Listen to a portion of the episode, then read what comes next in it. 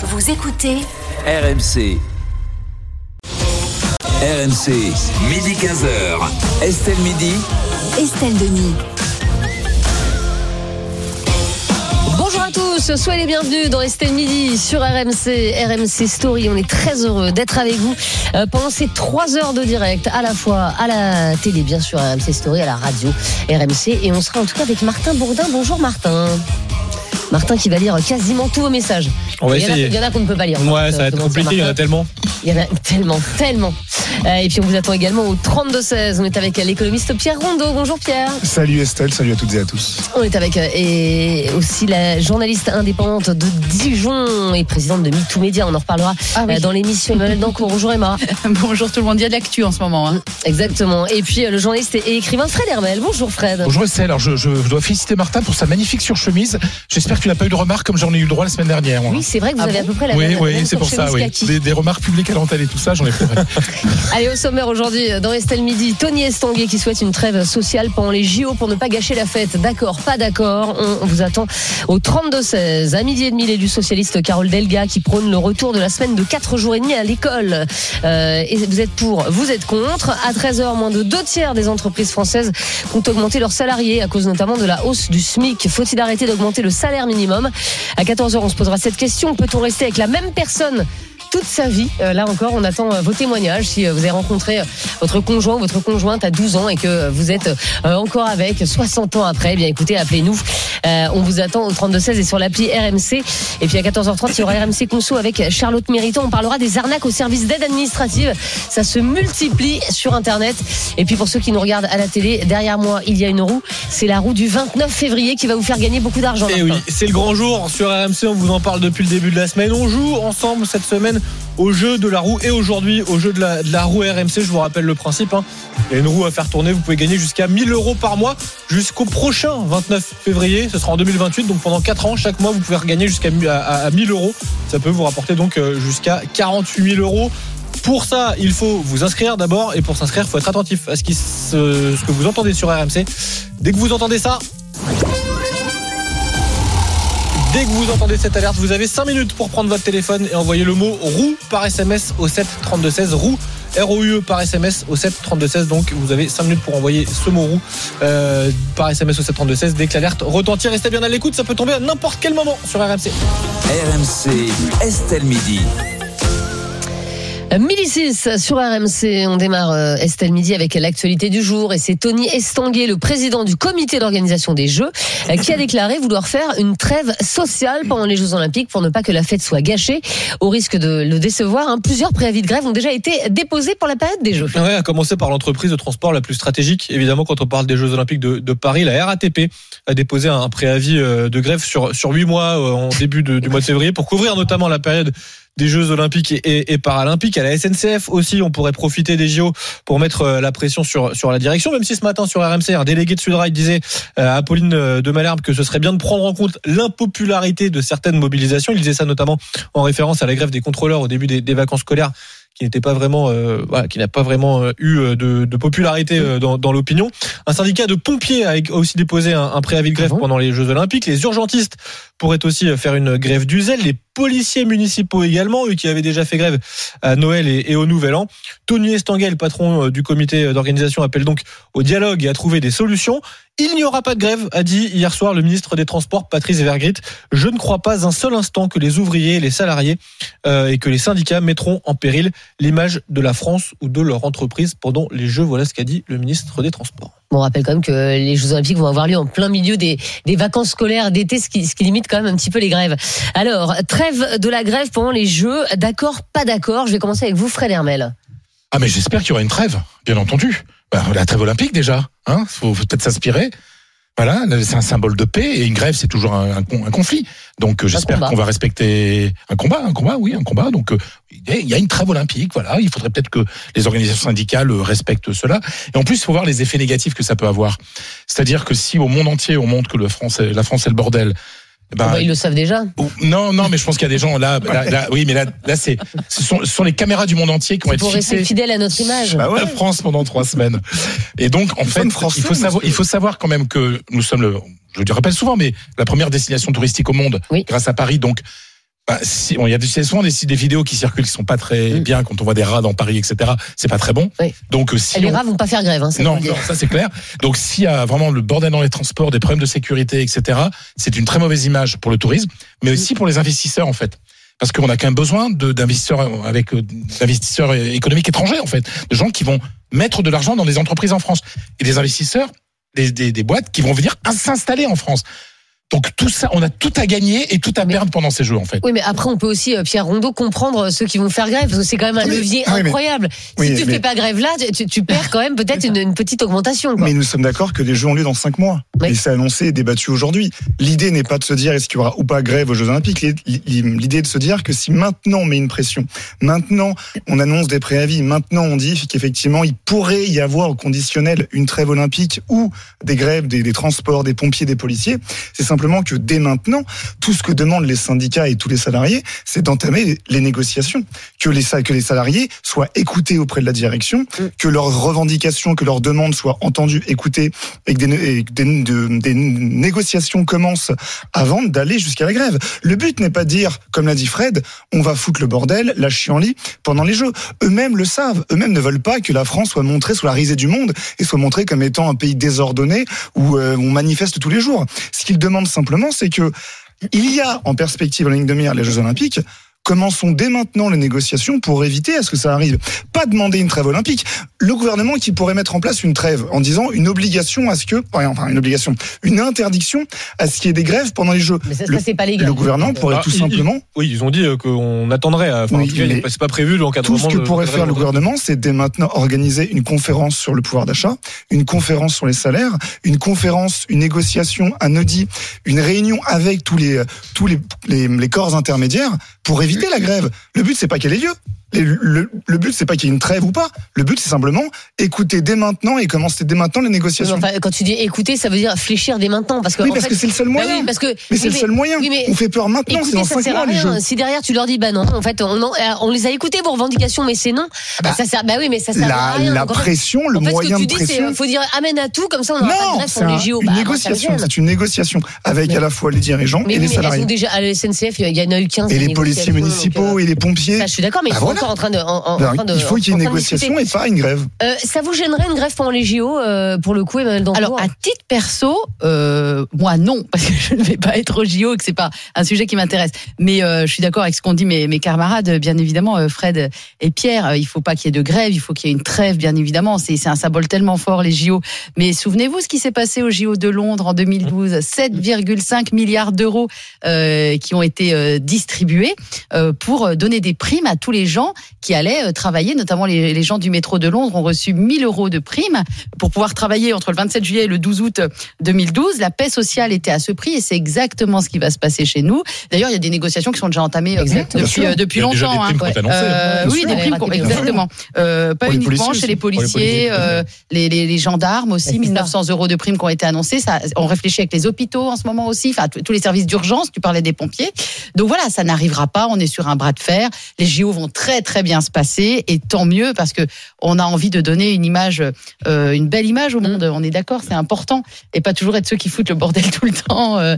Mais en même temps, si on foutait pas le bordel tout le temps, on n'aurait pas fait la Révolution française, tu vois. Donc, euh, mais évidemment qu'on a tous envie que ça se passe bien. Exactement. ça la France. Ça va Mais oui, bien, il y a- ça grève. Oui, C'est ce que nous dit Thomas sur Direct Studio. hein. Ah. Si les touristes ne voient pas de grève en France au moment des JO, c'est comme s'ils ne voyaient pas la Tour Eiffel, ne les frustrons pas. Mais exactement, exactement, D'ailleurs, c'est vrai.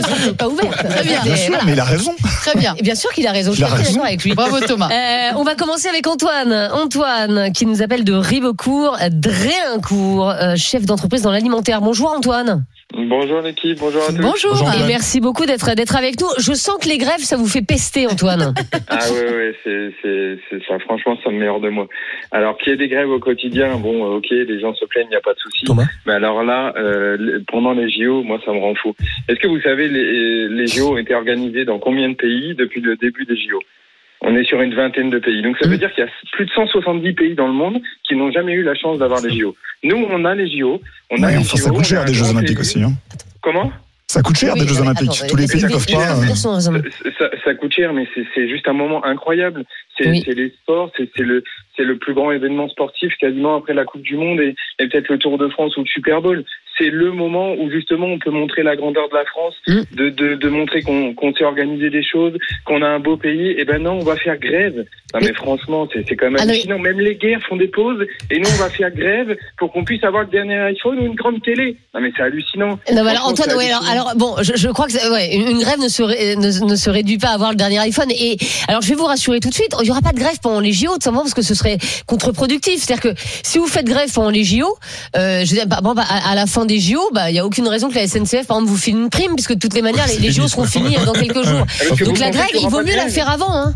Vous pensez qu'il n'y aura pas de grève Vous pensez qu'il n'y a pas des, des Mais personnes oui. qui ont fait la Ouais, grève moi, je, pour moi, j'y sauver crois pas. Moi, je pense qu'il y aura des Pour- grèves avant. Il y aura des grèves avant pour pour euh, euh, pour euh, pour le coup pour faire ployer, pour mettre la oui, pression sur le. Mais euh, ra- sur le rappelez-vous la Coupe du Monde 98, Mais- grève, grève dans les, dans les aéroports le jour du début de la Coupe du Monde.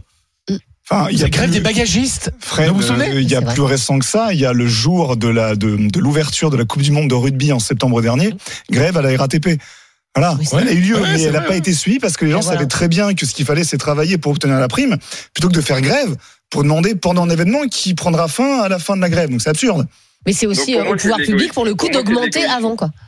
C'est de l'égoïsme pur, voilà. C'est de, c'est de, de regarder son petit nombril et de se dire on veut plus, on veut plus. Alors qu'il y a des, il y a énormément de pays dans le monde quand même qui n'ont pas euh, la chance qu'on a euh, de vivre comme on vit en France, même s'il y en a qui sont dans la difficulté, je le conçois totalement. Mais franchement, on n'est quand même pas le pire pays du monde. Et s'ils ont Non pas mais j'entends, mais mais euh, vous avez aussi des. C'est dans tout le monde, dans toute l'Europe. tout le Oui, monde je suis je suis. Oui, mais Antoine, je suis d'accord. d'avoir cette pause-là de, de, de Jeux Olympiques, d'avoir vraiment une fête du sport. Euh, moi, mes grands-parents n'ont pas eu la chance de connaître les JO. Ils sont nés euh, après les JO les- de Paris. Le et là, 24, ils, sont, ouais. ils sont décédés avant. C'est c'est une chance inouïe. Moi, je suis content d'emmener mes enfants voir les JO. Je suis super content. Toute leur vie, ils diront j'ai vu les JO à Paris. Et il y en a qui vont faire grève parce qu'ils sont pas contents, parce que si, parce qu'on travaille 35 heures, il faudrait 32. Non, mais c'est pas possible, franchement. Non mais euh, alors, alors Antoine, on va pas mettre la chair avant les bœufs. Hein. Euh, pour l'instant, il y a pas, il y a pas de Il y a pas de grève. qu'il y a des préavis, mais bon, euh, et comme c'est des préavis sur huit mois, euh, ça veut pas dire qu'il y aura une grève pendant les JO. Et d'ailleurs, si jamais, euh, et, et en fait, je, je pense que euh, Julien Trocaz, euh, qui est euh, secrétaire fédéral de Sudrail, qu'on va voir dans un instant, euh, si jamais, en fait, euh, eh bien, euh, les, les, les patrons ne veulent, pas augmenter leurs salariés, ben là, peut-être qu'il y aura grève. Mais c'est une menace pour pour avoir pour avoir plus. Quoi, en Mais fait. en plus, ces stades, tu ça veut pas dire que ça va être fait. ils négocient, ils demandent des primes pour les Jeux Olympiques. Donc faire grève pour une prime pendant les JO, ils la toucheront pas. Donc, le ils se but- mobilisent aussi pour des, pour des hausses de salaire plus larges. durable. comme ça. Voilà, il y a la fois pour parce qu'ils vont travailler pendant les Jeux Olympiques, donc ils demandent des primes et des améliorations Et pendant les salariales. congés, donc Et congés. pour des congés avant ou après, sûr, effectivement. Mais s'ils font grève pendant les Jeux, ça sert à rien, c'est contre-productif, ils ne les auront pas. C'est un moyen de pression. C'est juste un moyen de pression. C'est dès maintenant, Mm. cinq mois avant- l'événement, il y a un préavis pour dire il se pourrait que. Mais il n'y aura jamais grève pendant les Jeux Olympiques. Mais ils ont raison de le faire. Hein. Moi, je Ils ont à leur place, je le ferais faire. pareil. Hein. Exactement. Évidemment. Et merci Antoine d'avoir été euh, avec nous. Ça fait plaisir de voir quelqu'un qui est enthousiaste sur les, les Jeux Olympiques Oui, parce qu'il n'y en a pas beaucoup. Et, et moi j'ai trouvé ça rafraîchissant. Merci beaucoup euh, Antoine. Euh, on est avec Julien Trocaz, c'est donc euh, notre invité sur ce débat. Il est cheminot et secrétaire fédéral euh, de Sudrail. Bonjour Julien Trocaz. Bonjour. Bonjour. Et merci beaucoup d'être d'être avec nous. Euh, c'est un peu de l'esbrouf ça, toutes ces menaces de grève pendant les Jeux Olympiques. C'est c'est juste pour obtenir un, un petit quelque chose avant les Jeux en fait.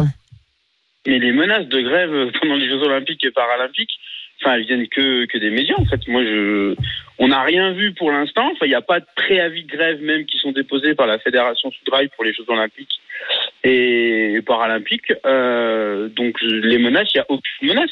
La seule chose qu'on dit aujourd'hui, désolé, c'est qu'on a des bénéfices qui viennent d'annoncer avec un chiffre d'affaires.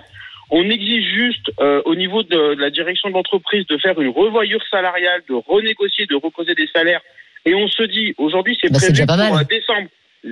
C'est prévu pour novembre-décembre 2024. On dit Mm. juste au PDG, bah, faites avant novembre, de- faites-le un peu plus rapidement.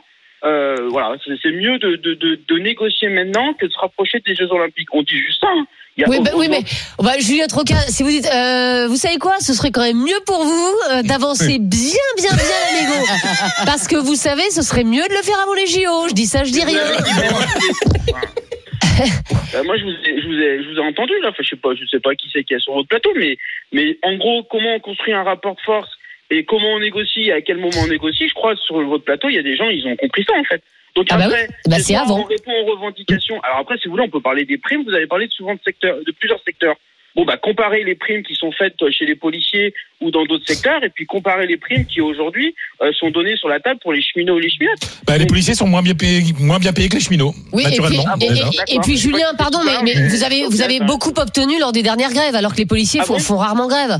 Vous pouvez me dire euh, qu'est-ce qu'on a obtenu Non derrière mais attendez, Julien Trocaz, euh, il y a, le dernier accord, il date d'il y a moins d'un an, il était signé par, par, je crois, tous les syndicats ou quasiment tous les syndicats. Donc euh, il y a eu un accord, c'était la dernière grande grève qui avait paralysé tout le monde. Le dernier accord NAO, il donnait 1,8 augmentation générale. 1,8 Mais vous- mais vous l'avez signé Augmentation générale. Non, on l'a pas signé. Il y a l'UNSA et la CFDT qui l'ont signé. La Fédération Sudrail et CGT l'ont pas signé. Alors euh, moi je parle, Je parle de l'accord qu'il y a eu après les grèves de l'hiver, pas cet hiver-là, l'hiver dernier.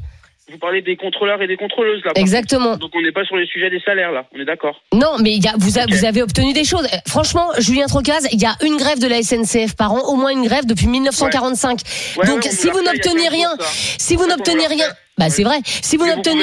Et le reste du temps en fait Le reste Non, du temps quand il n'y a pas grève, il se passe quoi Eh ben, ben, Bah, vous bossez. pas, oui, enfin, vous faites votre travail, Julien. Enfin, excusez-moi, Voilà. ça me Et- paraît pas et aberrant. et- et donc, non, non, c'est pas aberrant, mais quand par exemple le Paris Clermont-Ferrand qui fait la une et qui a 6 heures de retard, c'est à cause d'une grève. Vous savez qu'aujourd'hui, laissez-moi juste finir, vous savez qu'aujourd'hui il y a un problème de matériel. Vous savez qu'aujourd'hui il manque des pièces pour les RER. Il manque Mmh. des pièces hein, pour les RER et Ouais. on ne sait pas si on va être en capacité pour les Jeux Olympiques. Il n'y a pas besoin d'avoir une grève pour savoir si on va être prêt pour les Jeux Olympiques euh, Mais, dans le mais, ferroviaire. mais Ile-de-France. ça, mais merci Julien, mais merci. Julien de, de, de nous le dire. Encore une fois, mais, Mais- c'est pas le sujet. Et moi, encore une fois, je comprends que vous fassiez grève avant les JO pour obtenir ce que vous voulez. Parce qu'effectivement, il vaut mieux la faire avant qu'après. Après, vous aurez moins de marge de manœuvre. Je dis pas que c'est bien, mais je, je, je comprends euh, votre façon de faire. Mais en tout cas, ne me dites pas que vous n'obtenez rien pendant vos grèves, parce que sinon vous ne feriez plus grève. Donc si vous faites grève, c'est que vous obtenez. euh, alors peut-être pas, euh, vous, vous obtenez pas euh, des milliers des cents, mais vous, obt- vous obtenez un petit quelque chose à chaque fois. Sinon vous ne non, pas grève. juste savoir de quoi on parle. Si on parle Eh ben- d'augmentation générale des salaires, Eh bah oui. je- eh, ben non, Mais encore pas- une fois, vous parlez d'une moyenne, vous vous donc. trompez de euh, conflit. Vous vous trompez de conflit. C'est pas le conflit de décembre 2022. Il y en a Le tellement. Le problème, mais c'est qu'on s'y perd. hein. Mais désolé, hein, je me Trocaz, permets ouais, juste de vous, euh, vous parler salaire, prime et aussi euh, équipement et euh, infrastructure. Si je dis pas de bêtises, SNCF Voyage, c'est 2 milliards de bénéfices. Les bénéfices ne sont pas ré- réalloués, redistribués aux salariés, mais réalloués directement à l'investissement et à la maintenance de l'équipement. Donc quand vous dites le Paris-Clermont à 6 heures de retard, il faut une réhabilitation, une amélioration des équipements. Bah oui, c'est effectivement sur les 2 milliards de bénéfices de la SNCF Voyage.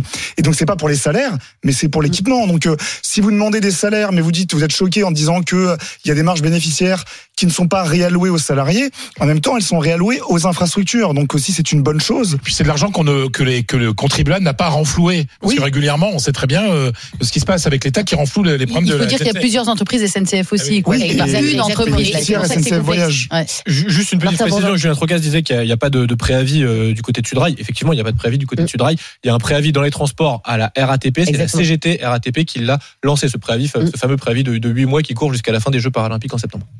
Et justement, en parlant des RATP, euh, on a Majid qui est avec nous, qui s'appelle de Mourou, en Seine-et-Marne, et qui est conducteur de métro RATP depuis 17 ans. Bonjour Majid. Ouais, salut l'équipe. Euh, ouais, effectivement, conducteur de métro. Euh, Exactement, depuis Voilà. 17 ans. Bah, je viens de depuis, le dire. alors depuis 7 ans, mais ça fait 17 ans que je suis à la RATP. D'accord.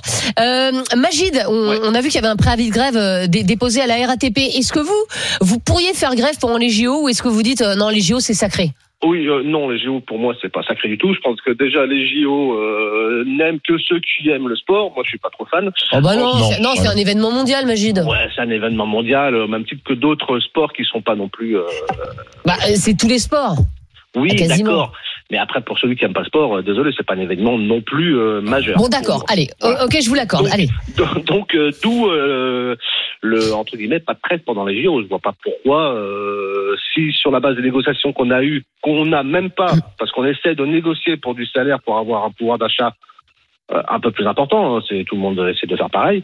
Euh, la direction reste euh, muette par rapport à ça. Bah, écoutez, euh, voilà quoi. Donc euh, si on a un moyen de pression et si c'est celui-là, bah, on va l'utiliser bien sûr.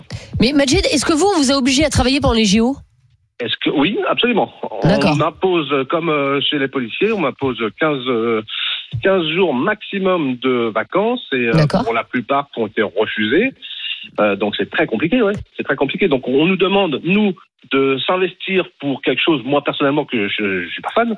Donc on nous demande de s'investir là-dedans. euh, Oui, mais vous êtes payé pour ça et vous allez, vous allez avoir une prime, vous allez avoir des primes et des récup, j'imagine. Alors, je vais vous expliquer la prime qui nous a été proposée. 200 euros brut pour la totalité des JO. Et euh, D'accord. 7 ou 8 Et trois euros, euh, 7 ou 8 Oh, c'est euros brut par jour à l'acte.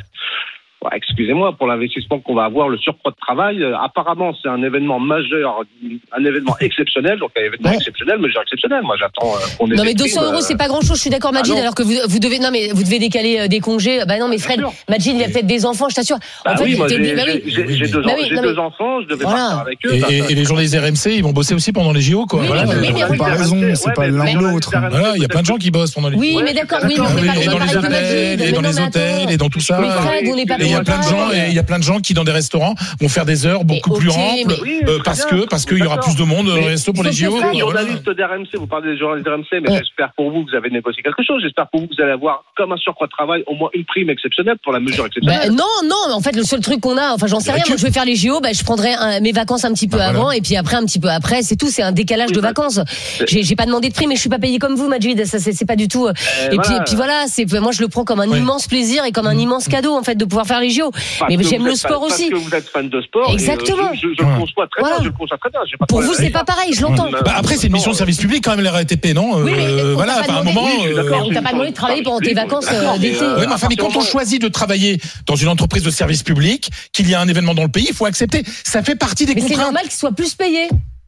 Parce que parce qu'il est parce qu'il ne peut pas prendre des vacances avec ses enfants. Je suis Bah désolée. là, en l'occurrence, c'est 200 euros en plus. Alors, ça reste Ouais, faible, peut-être, ouais, ça ouais. pourrait être un peu plus. Ah bah, oui, admettons là-dessus, mais il y aura effectivement une majoration parce qu'il travaille plus. Ouais, mais une petite une augmentation. petite, et petite, et, et c'est ouais. vrai que on pourrait faire un effort pour les JO parce que Ah bah oui, parce que moi je franchement, archi. je pense que euh, les conducteurs euh, derrière, on va leur demander quand même de, Ah, la de cadence, vraiment bien euh, bosser. bien la cadence, elle va être d'étirer les horaires. Le métro, hein. il sera plus à minuit, peut-être qu'il sera à 3 heures. Ah. On va leur demander plus. Donc Ah, quand on demande plus, on ne paye plus. Moi, ça me paraît pas aberrant. 800 000 personnes par jour en plus. Voilà. Donc euh, il y a quand même des, des cadences qui, doivent, qui Donc, être donc ça respectées. mérite un peu plus qu'une prime de Ouais. 200 euros. Là, là, franchement, je comprends la colère de Majid. Après, j'espère que la RATP va pas faire grève pendant les Jeux parce que c'est vrai que ce, ce Ah serait bah. euh, très très dommage en termes d'image et puis même euh, voilà, ce, serait compliqué pour les gens de, de se rendre Ou alors une heure, une heure de l'apprentissage de la culture française. Et Ouais. une grève d'une heure pendant les Jeux Olympiques pour voir ce que c'est. Exactement. stage d'initiation. Euh, on a Benjamin également. Merci Majid. En tout cas, on a Benjamin également en ligne, enseignant d'EPS à Paris. Bonjour Benjamin. Euh, salut l'équipe, bonjour à tous. Bonjour Benjamin. Benjamin. Vous êtes de Paris. Vous allez assister au jeu? Oui, effectivement, je suis de Paris et j'ai eu la chance d'avoir euh, des places, donc je vais me déplacer à plusieurs reprises sur les différentes installations sportives Mhm. en région parisienne. Donc pour moi, bah, une grève des transports, ce serait euh, problématique. Déjà parce que j'ai j'ai engagé des frais, parce que je fais venir euh, de la famille, des amis. Et puis même euh, plus largement, en fait, euh, moi je pense que pour les athlètes, euh, ce qui est magnifique, c'est l'ambiance euh, ben, dans les infrastructures, Euh, c'est euh, la présence euh, des familles, des proches, des supporters. Et euh, une grève, euh, à mon sens, ça amoindrirait euh, ben, la, la fête des Jeux Olympiques. Ah, c'est Et sûr. je pense sincèrement que ça dépasse euh, la France. Les Jeux Olympiques, c'est international. Mm. Et euh, à mon sens aussi, euh, on sera tous bénéficiaires finalement euh, que du fait que les Jeux Olympiques se passent bien euh, l'attractivité, les retombées économiques. Et ces deux semaines, franchement, pendant deux semaines, on peut tous euh, faire corps et ensemble être heureux que la France soit attractive et qu'elle puisse euh, accueillir euh, ce type d'événement. C'est une chance et, et on peut on peut s'en contenter en fait. Voilà, tout simplement. Alors c'est pas que deux semaines hein, parce qu'il y a les Paralympiques euh, derrière, donc c'est c'est un peu plus d'un mois. euh, plus parce que ça a Euh, commencé avant la cérémonie d'ouverture. eh, Exactement. Alors, plus. on va Faut qu'ils règlent leur c'est mois ça. Faut qu'ils règlent tout ça avant, quoi. Mais mais c'est l'idée, voilà, effectivement. Alors, en fait, on peut très bien euh, faire euh, faire grève ou engager un dialogue social avant, après, mais euh, prendre en otage les Jeux Olympiques, franchement, ce serait moche et personne personne n'a à gagner de cette situation, véritablement.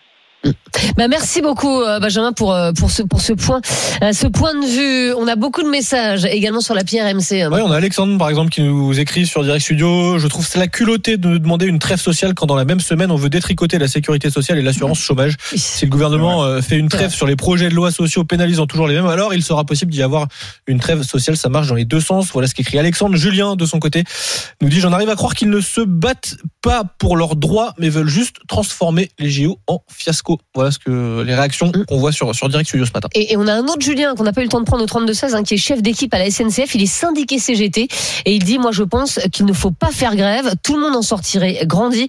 Euh, mais pour avoir la paix, il faut être deux. Voilà. Donc, il met un peu la pression sur, Eh oui. euh, sur les syndicats. Eh oui. Mais effectivement, voilà, il est de la CGT. Il dit Ce serait pas très joli une grève pendant les JO. Donc, euh, maintenant, c'est aussi au patronat de, euh, voilà, de, de se mettre autour d'une table avec les syndicats euh, pour qu'il n'y ait pas de grève euh, pendant les JO. On vous a posé la question Faut-il une trêve des grèves pendant les JO, Martin Non à 59%. Ah, Ah bon bah, C'est serré. Ah oui.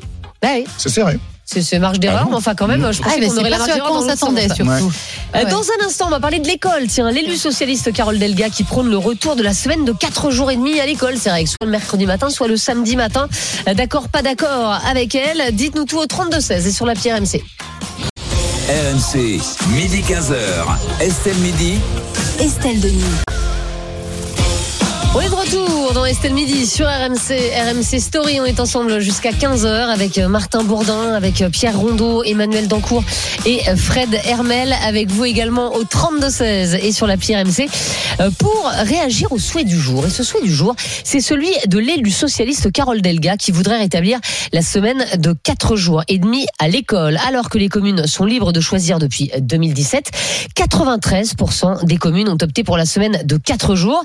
Un retour à 4 jours et demi, Martin, semble donc difficile. Et surtout, à quoi ça servirait? Ça permet d'avoir les savoirs de base, d'avoir une ouverture au monde, d'apprendre les langues, de connaître la différence dans tous les métiers. Ça, c'est ce que dit Carole Delga. Bon, euh, on peut en penser ce qu'on veut.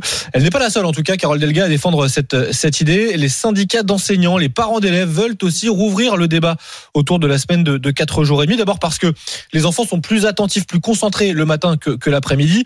Plus de fatigue l'après-midi, évidemment. La semaine de 4 jours et demi permet aussi de travailler une matinée de plus et éventuellement de raccourcir certains après-midi. Par exemple, c'est ce qui se fait à, à Paris où les élèves parisiens euh, terminent à 16h30 le lundi et le jeudi et à 15h le mardi et le vendredi.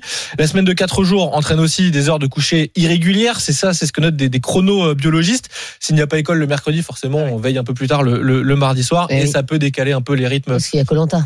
Aussi. Ah bon Je sais pas s'il y a Ah oui, ils ont changé, de ils ont changé de jour. Voilà. Eh ben oui. Ouais. Il y a même l'Académie nationale de médecine qui s'est dit favorable à une semaine de 4 jours et demi, pas pour qu'on puisse regarder Colanta.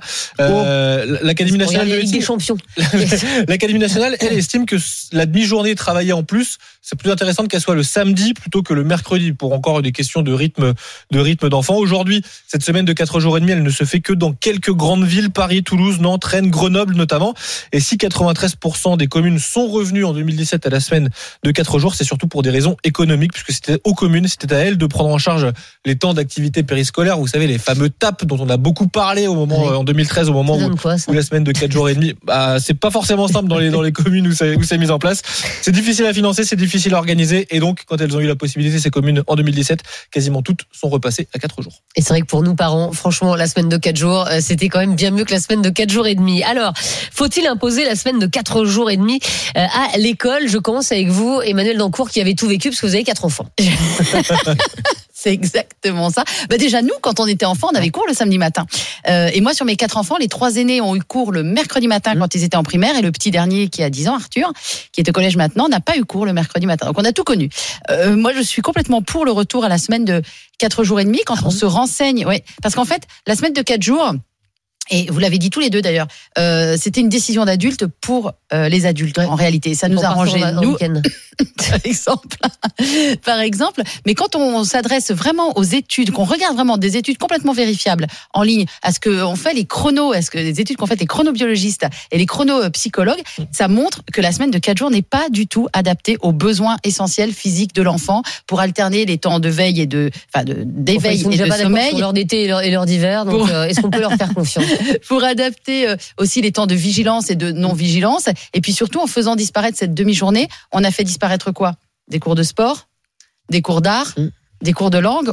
On a fait disparaître beaucoup de choses. Et qui trinque bah, Comme d'habitude, ce sont les enfants les moins favorisés, dont les parents peuvent pas s'occuper euh, le mercredi. Il y a tout un tas de communes. Moi, je vois, je vis à côté d'une petite commune de 1500 âmes. Euh, quand c'est passé, cette histoire-là, il y avait des annonces dans tous les sens. Recherche euh, éducateur pour s'occuper des enfants de l'école le mercredi matin, recherche. Et ils n'ont pas réussi à embaucher. Donc, je sais pas comment ils s'en sont sortis au final, mais c'est compliqué et ça ne correspond pas au rythme de l'enfant. Il faut revenir, et je trouve que c'est une, une bonne idée de Carole Delga, il faut revenir au rythme biologique de l'enfant. Il faut faire ça pour eux et pas pour nous, les adultes, même si honnêtement, ça nous arrangeait. C'est vrai. Mais, mais là, là où tu as raison, c'est vrai que les, les plus favorisés bah, mettaient des cours de soutien le mercredi, euh, le mercredi matin à leurs enfants. Donc, euh, Exactement. Ouais. Euh, donc en fait, ça, ça rejoignait, euh, ça, ça rejoignait l'é- l'école. Mais alors après, bonjour pour aller dire aux enfants, dis donc, t'as jamais travaillé le mercredi matin, mais maintenant tu vas travailler le mercredi Ouais, matin. mais Ouais, ils vont faire grève. ouais, ils vont Ils vont faire. faire grève, ils vont aller manifester les gars. Non, Non, c'est pas ce que je dis, mais, euh, mais, mais, mais c'est Ils vont compliqué de. faire, C'est quand même un retour en arrière, tu vois. Je dire, Non, le sens non, de l'histoire, c'est plutôt la semaine de 4 jours Oui, que la oui, semaine c'est de- ça, je vois, oui, la semaine de 5. Oui, en fait, oui, je vois dans ton esprit, il faut préparer les gamins à travailler 4 jours. Je Bah le vois oui, très bien. entendu.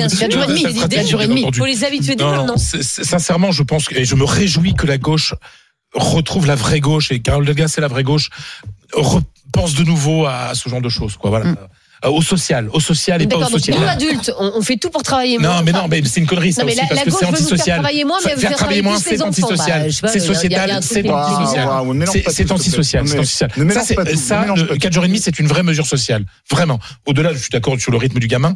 Ils sont Oui, déjà crevés, les y a- mômes. Non, mais il y a- mais justement, Bah, justement. justement, c'est pour ça. C'est Parce qu'on est obligé de faire le Comme ils sont programme. crevés, on les fait On est. Parce on est obligé tout de faire. tenir en 4 jours. Voilà, on fait tout tenir en 4 jours pour les, les, les savoirs Bah, fondamentaux. je sais pas ce qu'on fait tenir, puisqu'au classement PISA, on sait Bah oui, bah, bah, Bah, il faudrait peut-être se poser la question justement. Parce que la question justement, c'est que c'est, on sait très bien que les gamins, euh, si tu leur donnes des, des heures de cours toute la journée, ils sont totalement, euh, voilà, ils- à la fin, ils, ils Ils peuvent sont plus. fatigués, Ils, bon. ils sont fatigués, ça, c'est évident.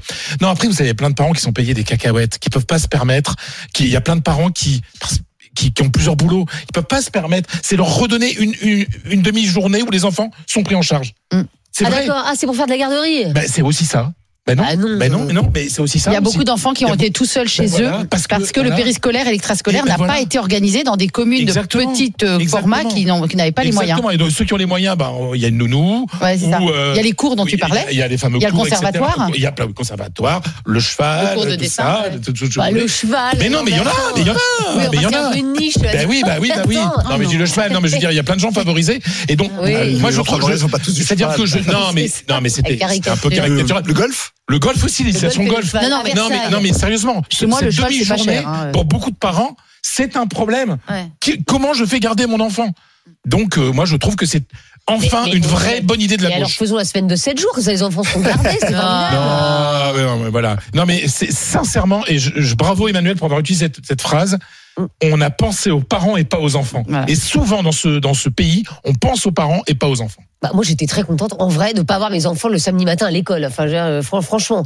Bon, en 2007, ils étaient déjà grands, mais enfin, quand Mais j'arrive pas à comprendre cet argument. Je, je- De quoi j'entends ce que vous dites et à la rigueur, je vais pas me positionner parce que n'ayant pas d'enfant, j'ai pas vraiment enfin, d'opinion. t- tu as été un Mais- enfant toi-même. Mais je ne comprends pas l'argument de dire la semaine de 4 jours était au bénéfice des parents parce que comme l'a dit Fred, le mercredi chômé, de fait, faut s'occuper des enfants. Donc c'est pas au bénéfice des parents. C'est Bah, en à- fait, t'as eu beaucoup, de- eu beaucoup de- de- d'écoles qui faisaient le samedi matin et donc euh, elles faisaient plus le samedi. Donc toi, en tant que parent, par exemple, si t'étais un peu favorisé, tu pouvais partir en week-end Ah le mais vendredi. si c'était le samedi, Voilà. mais quand c'est le mercredi, mercredi il y a Oui, mais un- la plupart du temps c'était ça. Ouais, mais tu vas- Parce que moi, moi enfant, j'ai connu le lundi, mardi, mercredi matin, Ouais. jeudi, vendredi, donc pas, pas le samedi. Moi, j'ai toujours le week-end.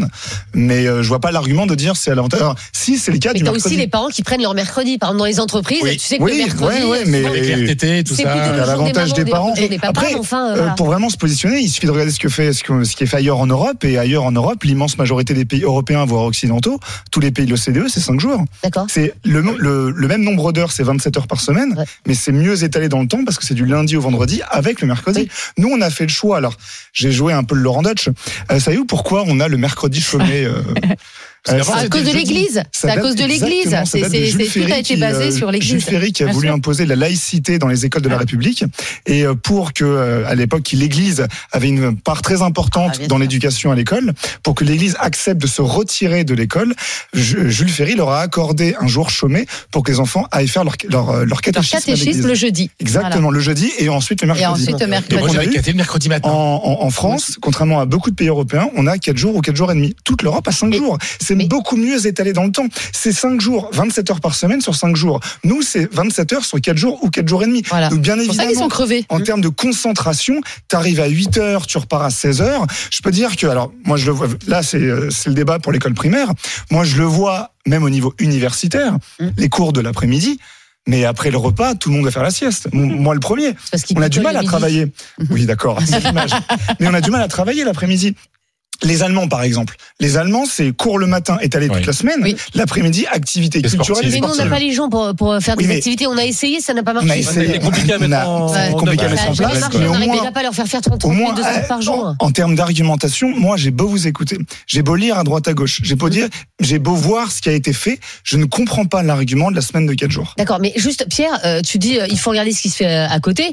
Alors à côté, euh, la retraite, euh, elle est plutôt à 65 et 67 ans, et à côté, on travaille plutôt 40 heures plutôt que 35. Donc euh, qu'est-ce qu'on Sauf que l'Angleterre, elle a, d'un côté ou- l'Angleterre a généralisé, a testé et va généraliser la semaine de 4 Mais jours chez sûr. les salariés. Ils ont, ils ont eu raison avant, Et c'est malheureusement, ils ne sont plus 100%, européens. Donc, euh, 100% de satisfaction. Donc il y a aussi l'idée. Et même l'école, c'est 5 jours, cours le matin, sport l'après-midi. Oui, mais aujourd'hui, on- malheureusement, on n'a pas les gens pour faire ça. Je ça, voudrais le- le problème. juste Oui, rajouter quelque chose, mais je sais pas si tu l'avais remarqué, Estelle ou pas. Les deux premières saisons d'Estelle Midi, je venais jamais le mercredi parce que Arthur était encore en primaire, donc euh, je le gardais et c'était c'était c'était un peu compliqué, mais je venais jamais le mercredi. Et comme par hasard, cette saison, pouf, il est passé au collège. euh, Je suis là les mercredis. Je sais Eh pas ben si t'avais remarqué ou Et pas. on en est très heureux. Ah bah merci beaucoup. Et donc c'était pas à l'avantage des parents cette réforme. Qui- À, à l'avantage de qui Non, mais c'était par rapport au samedi. matin. Elle avait le plaisir de voir son fils le mercredi. Par rapport au samedi matin dont parlait Estelle. Alors, et des week-ends. On a tiens Delphine qui nous appelle de Garon dans le Gard et qui est agricultrice. Bonjour Delphine. Bonjour. Vous Bonjour. n'êtes pas à Paris au salon de l'agriculture? Non, non, non, là je suis dans mes, dans, dans mes champs, dans mes vignes. ah, ah, la chance, la chance, la chance. Euh, Delphine, est-ce que vous êtes favorable au, au retour de la semaine de 4 jours et demi? Alors pas du tout. Ah d'accord, mais pourquoi? Mais parce qu'en fait, euh, déjà, euh, moi je suis pas d'accord sur l'argument de dire que les enfants ils changent le rythme, parce que moi mes enfants ils se lèvent le, à la même heure le mercredi que les autres jours. Mhm. Moi j'en profite pour Ah faire bon mes papiers, parce que j'ai beaucoup de papiers euh, en agriculture, euh, on y passe beaucoup de temps. Ouais. Donc euh, du coup, eux, soit ils font des activités, ils ont 3 et 6 ans mes enfants. Donc soit ils font du coloriage, tout ce qui est créatif, ceux qui veulent. Moi je travaille pendant ce temps-là et on fait les devoirs. Et l'après-midi, Ouais. après je les amène nos activités sportives. Ou alors j'ai mes parents qui viennent pour les garder. Moi c'est pour qu'ils viennent. Euh, vous voyez, le mercredi midi, le problème, c'est qu'il faut aller les chercher. Après, il faut pas les amener dans les activités. S'ils doivent aller au centre aéré, est-ce que j'ai quelqu'un qui les amène au centre aéré? Est-ce que le reste de la semaine, moi j'entends, hein, il faut faire des activités sportives, je suis bien d'accord. Moi, mes enfants, ils font des activités, ils sont dans les champs, ils font plein de choses. Mais par contre, euh, il faudrait réformer tout. Sauf qu'on sait très bien qu'en France, on ne réforme pas. Et c'est pour faire des petits trucs avec le bout de ficelle, là, à chaque fois. Ça complique la vie des enfants, la vie des parents. Et euh, c'est pas possible pour moi, quoi. Enfin, pour moi, voilà, il y a, d'autres sujets à faire en région que euh, nous changer des organisations qui sont, qui seront pas bonnes, en fait, pour nos enfants parce qu'ils seront pas organisés à la fin pour leur faire de l'art, euh, du sport, tout ce que vous voulez.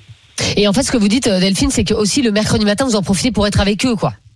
Alors oui, moi, enfin, jusqu'au début de saison, parce que moi, je suis viticultrice et je fais Mm. des plantes aromatiques et médicinales également. D'accord Et en fait, euh, je les garde euh, ben, de octobre à mars, là où je travaille pas le mercredi, et après, ben, je travaille ben, mercredi et week-end. Oui, après, oui. Mais à ce moment-là, soit je les pose au centre aéré, où là, ils font plein d'activités.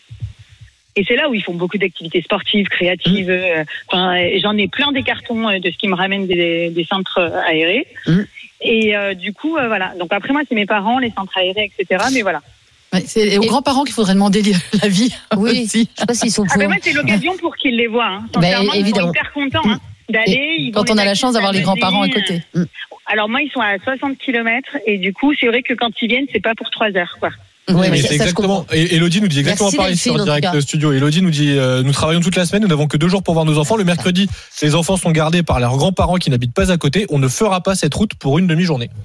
Non, c'est sûr. Et, et, et, et puis en plus, euh, les, les gens sont organisés. Hein. 2017, euh, c'était il y a- c'était il y a 6-7 ans. Donc, euh, donc effectivement, les, les gens ont trouvé un rythme. Et c'est compliqué Voilà. pour Enfin, les gens, une fois de plus, ça avantage, Les parents. c'est les parents et avantage pas les et pas enfants. aussi, Tout le monde n'a ah non. pas le- les, les moyens de pouvoir voir Non, ses grands-parents toutes les semaines. Tout le monde n'a pas la Bah, chance d'habiter dans, dans- dans des champs. Et ben oui, voilà. c'est ça l'avantage de. Delphine. Bah elle oui, peut faire ses papiers, elle travaille sur place. Mais oui, Elle fait ses elle, a, papiers elle a de- des champs, donc je sais si les enfants gambadent dans agriculteurs Ils les, sont pas tous en même temps. là. Je sais si les agriculteurs ont, plein de difficultés, mais au moins les agriculteurs ils travaillent chez eux. Donc, sur place. Euh, Euh, va le dire aux parents qui travaillent, va le dire aux parents des villes qui n'ont pas accès à des champs pour pouvoir s'amuser le mercredi euh, toute la journée.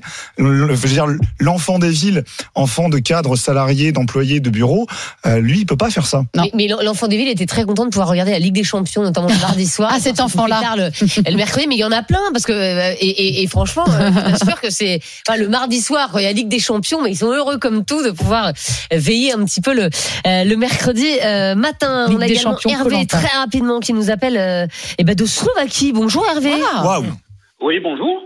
Alors Hervé, euh, vous êtes euh, retraité de la, de la gendarmerie, euh, vous avez plusieurs enfants. Comment ça se passe en Slovaquie euh, à l'école?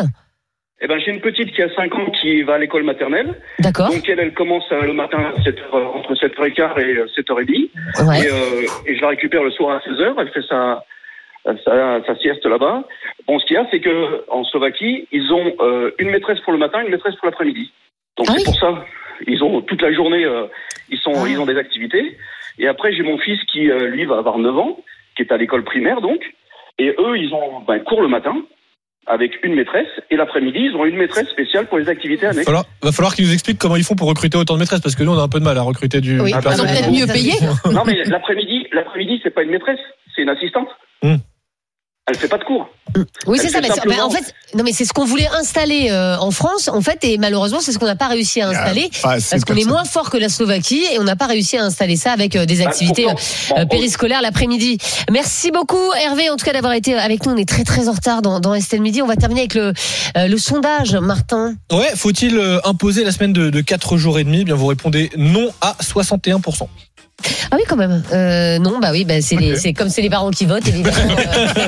Euh, euh, voilà, donc ils sont ils sont contre, évidemment. Dans un instant, Anthony Morel, euh, on n'arrête pas le progrès, qui va nous parler de nouvelles caméras de surveillance augmentées pour les Jeux Olympiques. Les tests ont commencé, euh, et puis Anthony va nous dire ce que ça donne. À tout de suite dans Estelle Midi. RMC, midi 15h. Estelle Midi. Estelle Denis. Retour sur RMC, RMC Story dans Estelle Midi, et c'est le moment d'accueillir Anthony Morel. On n'arrête pas le progrès. RMC, Estelle Midi. On n'arrête pas le progrès.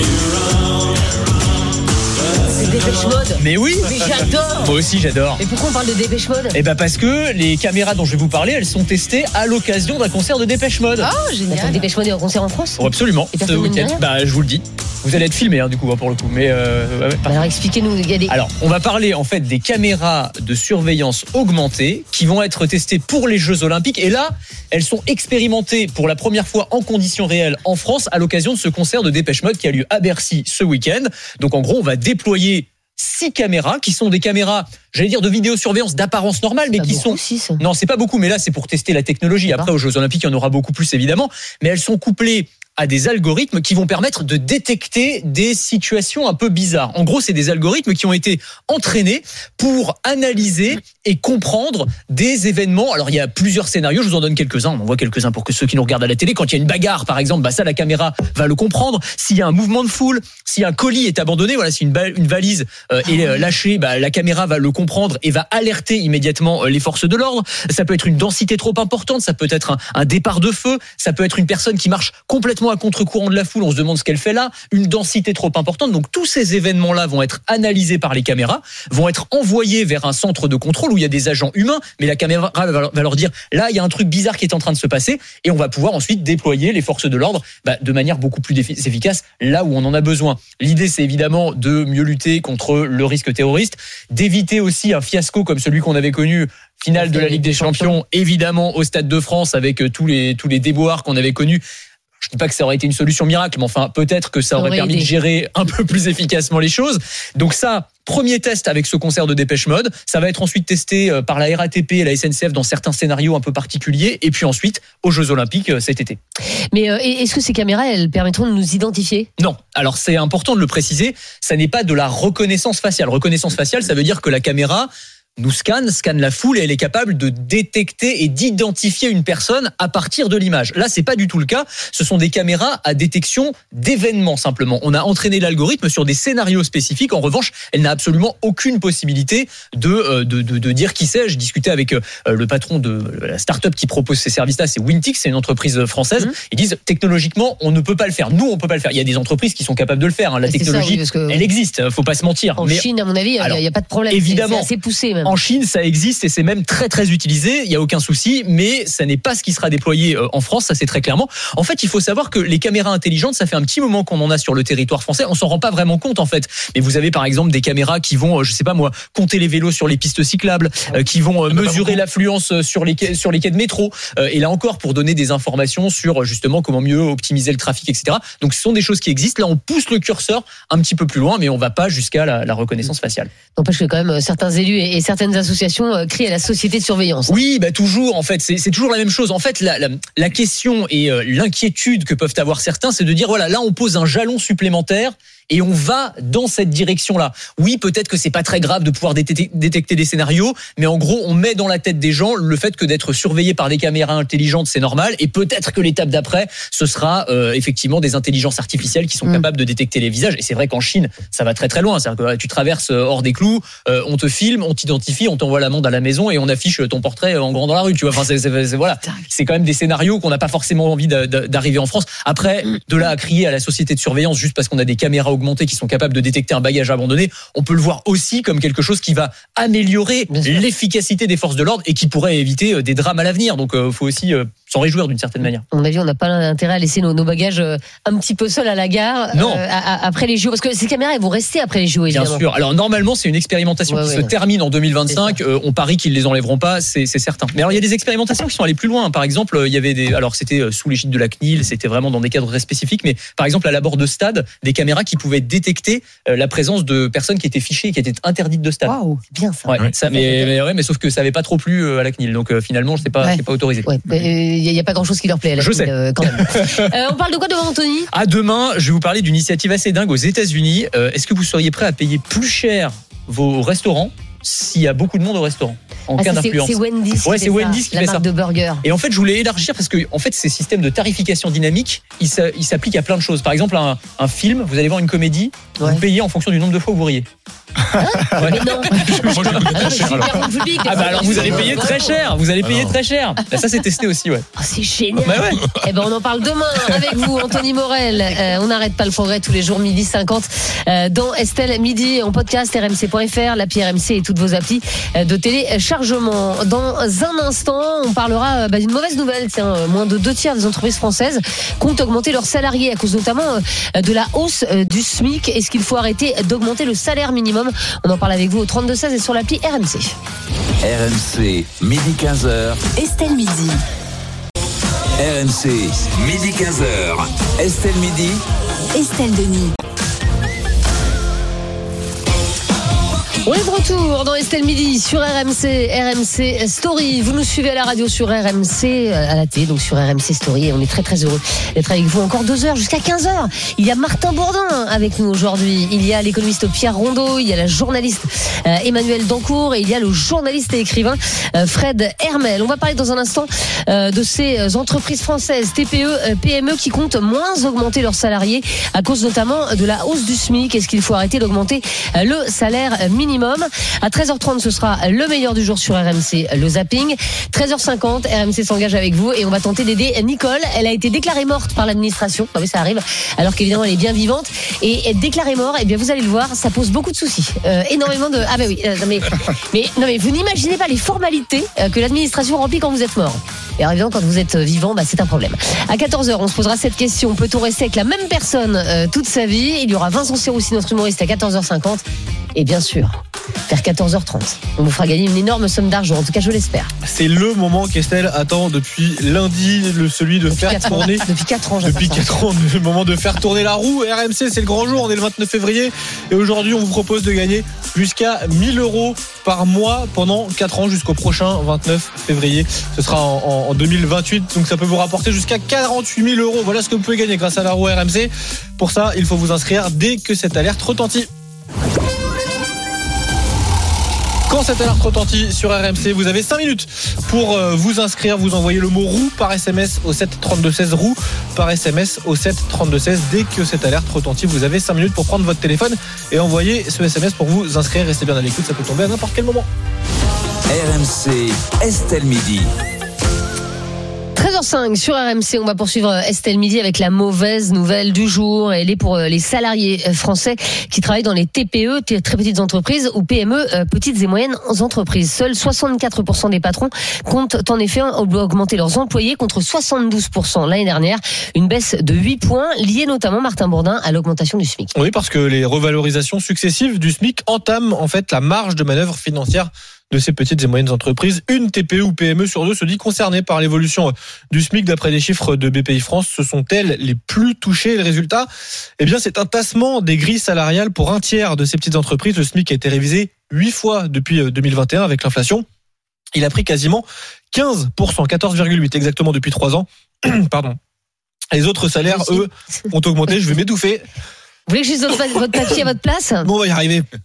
Les autres salaires ont augmenté moins rapidement. Non, allez-y parce que je vais pas y arriver. Oui, alors je vais, je vais vous aider. Donc, ce qu'on disait, hein, euh, c'est que donc euh, le SMIC a été révisé huit fois quand même depuis 2021 avec l'inflation. Il a pris quasiment 15%, à 14,8 depuis euh, trois ans. Les autres salaires, eux, ont augmenté moins rapidement.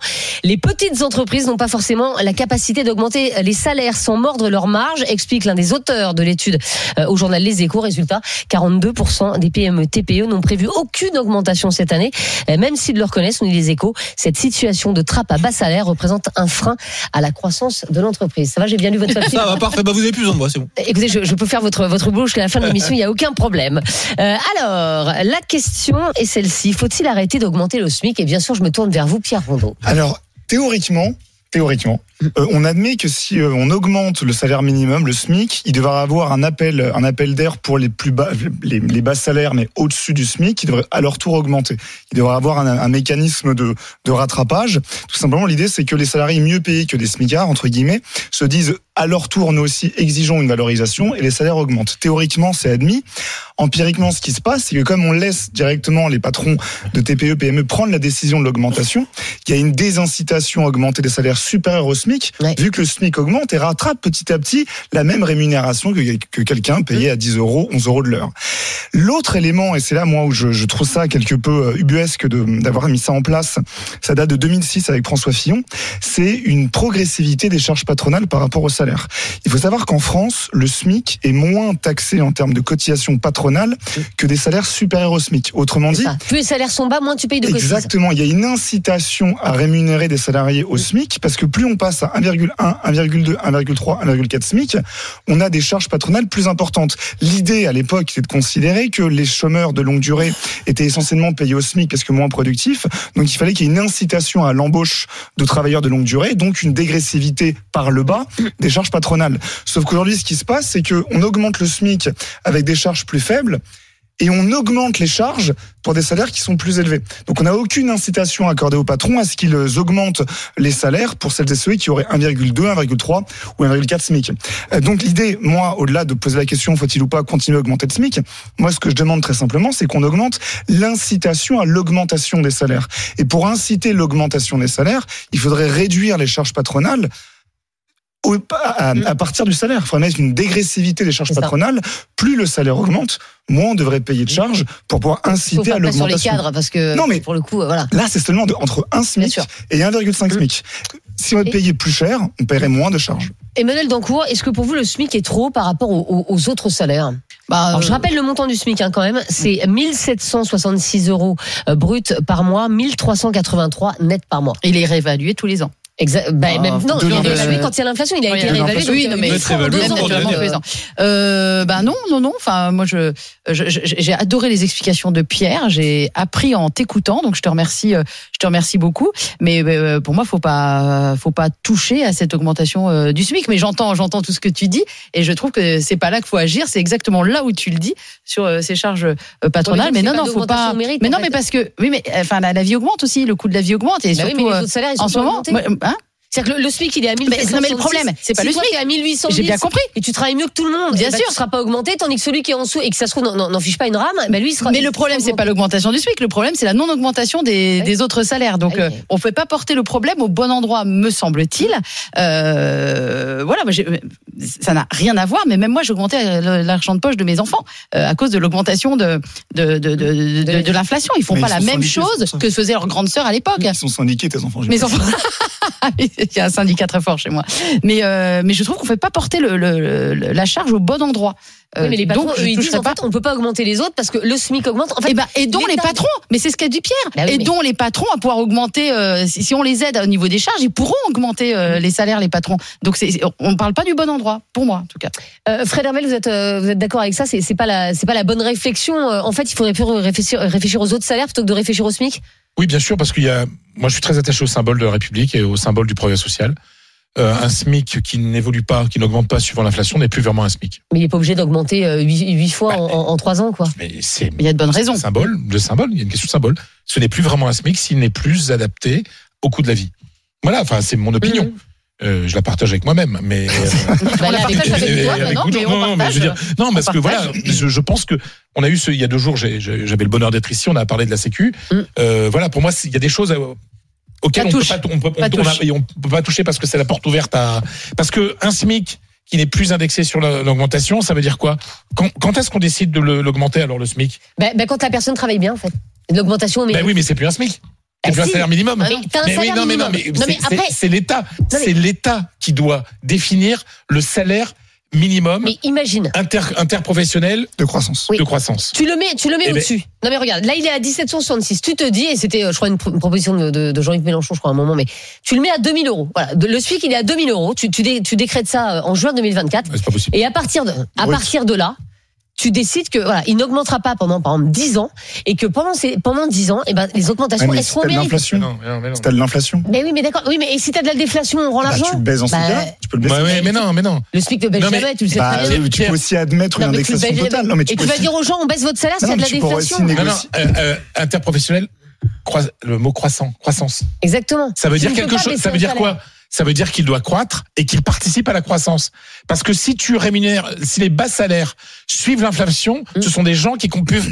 Ça permet aux gens de consommer encore. Mm. Et qui dit consommation dit rentrée fiscale, Mais qui fait fonctionner Ce qui est dit l'économie. dans l'étude et dans, dans l'article qui, est- qui a été cité, c'est la trappe à bas salaire. La trappe à bas salaire, c'est dire que, en fait, le, la marge qu'il y a entre le SMICard et celui qui est au-dessus du SMIC est très faible et pas et, et se tasse parce qu'on continue à augmenter le SMIC Et à juste titre, je te rejoins, sans imposer à ce que les bas salaires au-dessus du SMIC Ah oui, mais c'est soient en retour oui, mais c'est- augmentés. Oui, oui, mais oui, mais sauf qu'à un moment, quoi qu'il arrive, même si toi ton bas salaire tu es rattrapé par le SMIC, après ton salaire augmente Mais automatiquement. non, mais non, oui, non, justement, non, non, parce qu'il y a pas d'obligation. Mais non, parce que si par exemple, je te dis n'importe quoi, euh, tu as un ouvrier euh, qui est euh, qui est au SMIC et, juste au-dessus, tu as un ouvrier qualifié, donc qui est par exemple à 200 euros du SMIC, 200 euros au-dessus, 300 euros au-dessus.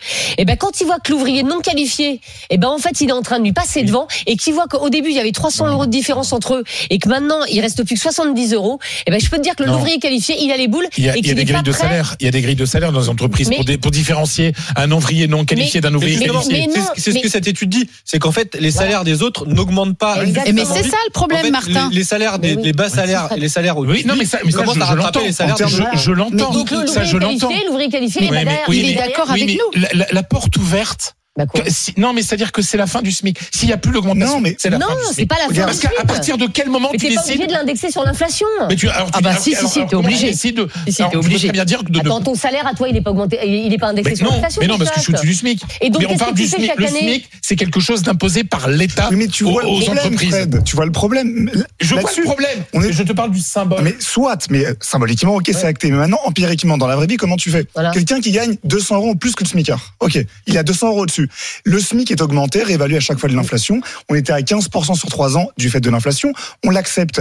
Donc progressivement, ça rattrape. Et donc progressivement, quelqu'un payé au SMIC va avoir une quasi même rémunération. Mais ça, j'ai compris. qui sera à Eh ben, 200 eh euros eh ben, eh ben, mais c'est oui, mais scandaleux. oui, mais oui, mais le problème, il faut, il faut travailler sur les bas salaires, mais pas sacrifier le SMIC. Mais on Mais- est mais tous d'accord en fait. mais. Les- parce que les patrons, mais enfin, on, on en a quand même suffisamment euh, à l'antenne et on en aura un là dans, dans un instant avec nous. Ils te disent que les, les- les petits patrons parfois ils se payent même pas un SMIC. Donc, et donc là, les patrons. là, mais s'il n'y a pas d'augmentation du SMIC liée à l'inflation, il y a appauvrissement.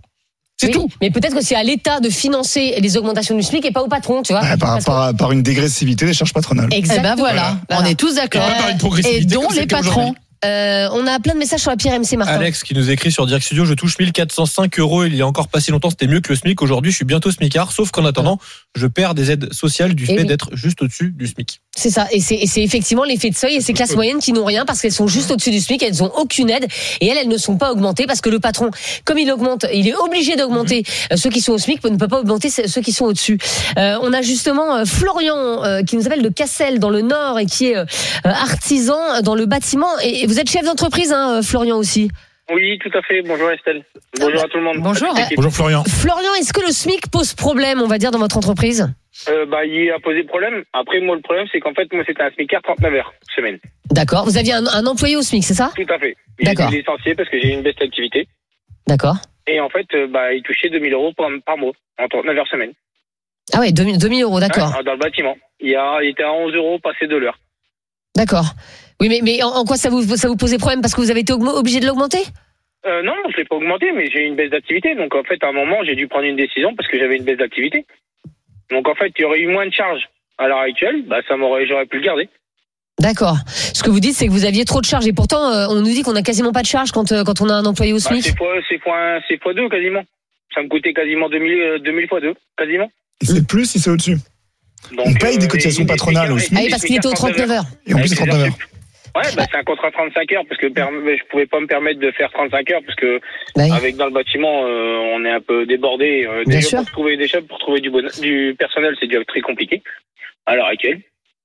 Donc là, Et- bah, je l'ai licencié fin d'année et là je me retrouve tout seul. Après je me démarrerai tout seul pour l'instant, mais euh, arrive un moment, euh, il y a des il y a des trucs, il y a des choix à faire, on va dire. Malheureusement. Et vous vous dites, Florian, euh, il fallait pas augmenter le SMIC euh, autant euh, ces trois dernières années? Bah, ça fait que ça, ça fait que ça augmenter. L'année dernière, il y a eu janvier, il y a eu mars.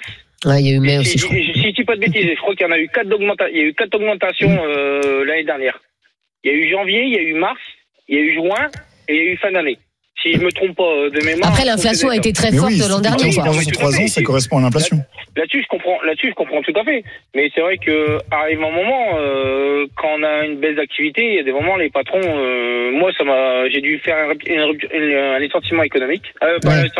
une rupture conventionnelle. Bah, au final, euh, derrière, il a pris, euh, il a gagné 600 euros en plus. Et moi, derrière, j'ai repris encore 400, euh, j'ai pris, on va dire, grosso modo, pour l'avoir licencié en, dans bonne uniforme, ça m'a coûté Mm. 4000 balles en plus. Ouais, bah oui. Oui, mais ça, c'est oui. malheureusement quand on est patron, euh, on, on doit payer aussi euh, beaucoup de choses. Merci beaucoup, euh, Florian. Euh, en tout cas pour pour ce témoignage. Et notre invité sur ce débat, c'est Eric Ayer, économiste à l'OFCE, l'Observatoire français des conjonctures économiques. Bonjour, Eric. Bonjour. Et ça nous fait très plaisir de vous avoir une nouvelle fois avec nous dans, dans Estelle Midi. On se demande s'il faut arrêter d'augmenter le SMIC parce que parce qu'on le voit, euh, en fait, c'est c'est quand même en train de, de, de peser sur les petites et moyennes entreprises en France.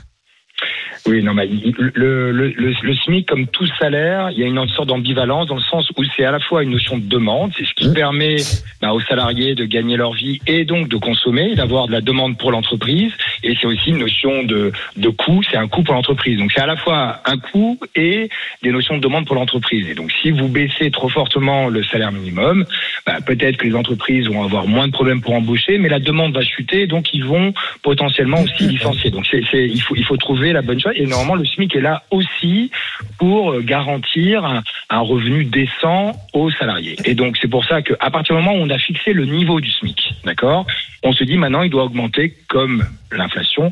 Ça c'est normal. Vous voyez, je vous ai un peu écouté dans votre débat. Les autres salaires normalement en temps normal progressent plus vite que l'inflation. En gros, en moyenne sur les années avant la crise énergétique, ils progressaient 0,8% au-dessus de l'inflation. Donc vous voyez, ils progressaient plus vite que le SMIC, c'est-à-dire qu'ils progressaient en fonction de la productivité des, des, des salariés. Donc on garantit aux salariés à la fois l'inflation plus la productivité, alors qu'au SMIC, on leur garantit que l'inflation. D'accord? Et donc euh, c'est un peu ça, mais c'est un peu le, le strict minimum, on a envie de dire. Il faut qu'effectivement une personne euh, au salaire minimum puisse continuer à vivre comme avant. Alors peut-être qu'on a fixé un niveau de SMIC trop élevé. Donc euh, ça, il fallait, ça c'était possible. Et effectivement, Il, est beaucoup plus élevé que dans les pays voisins.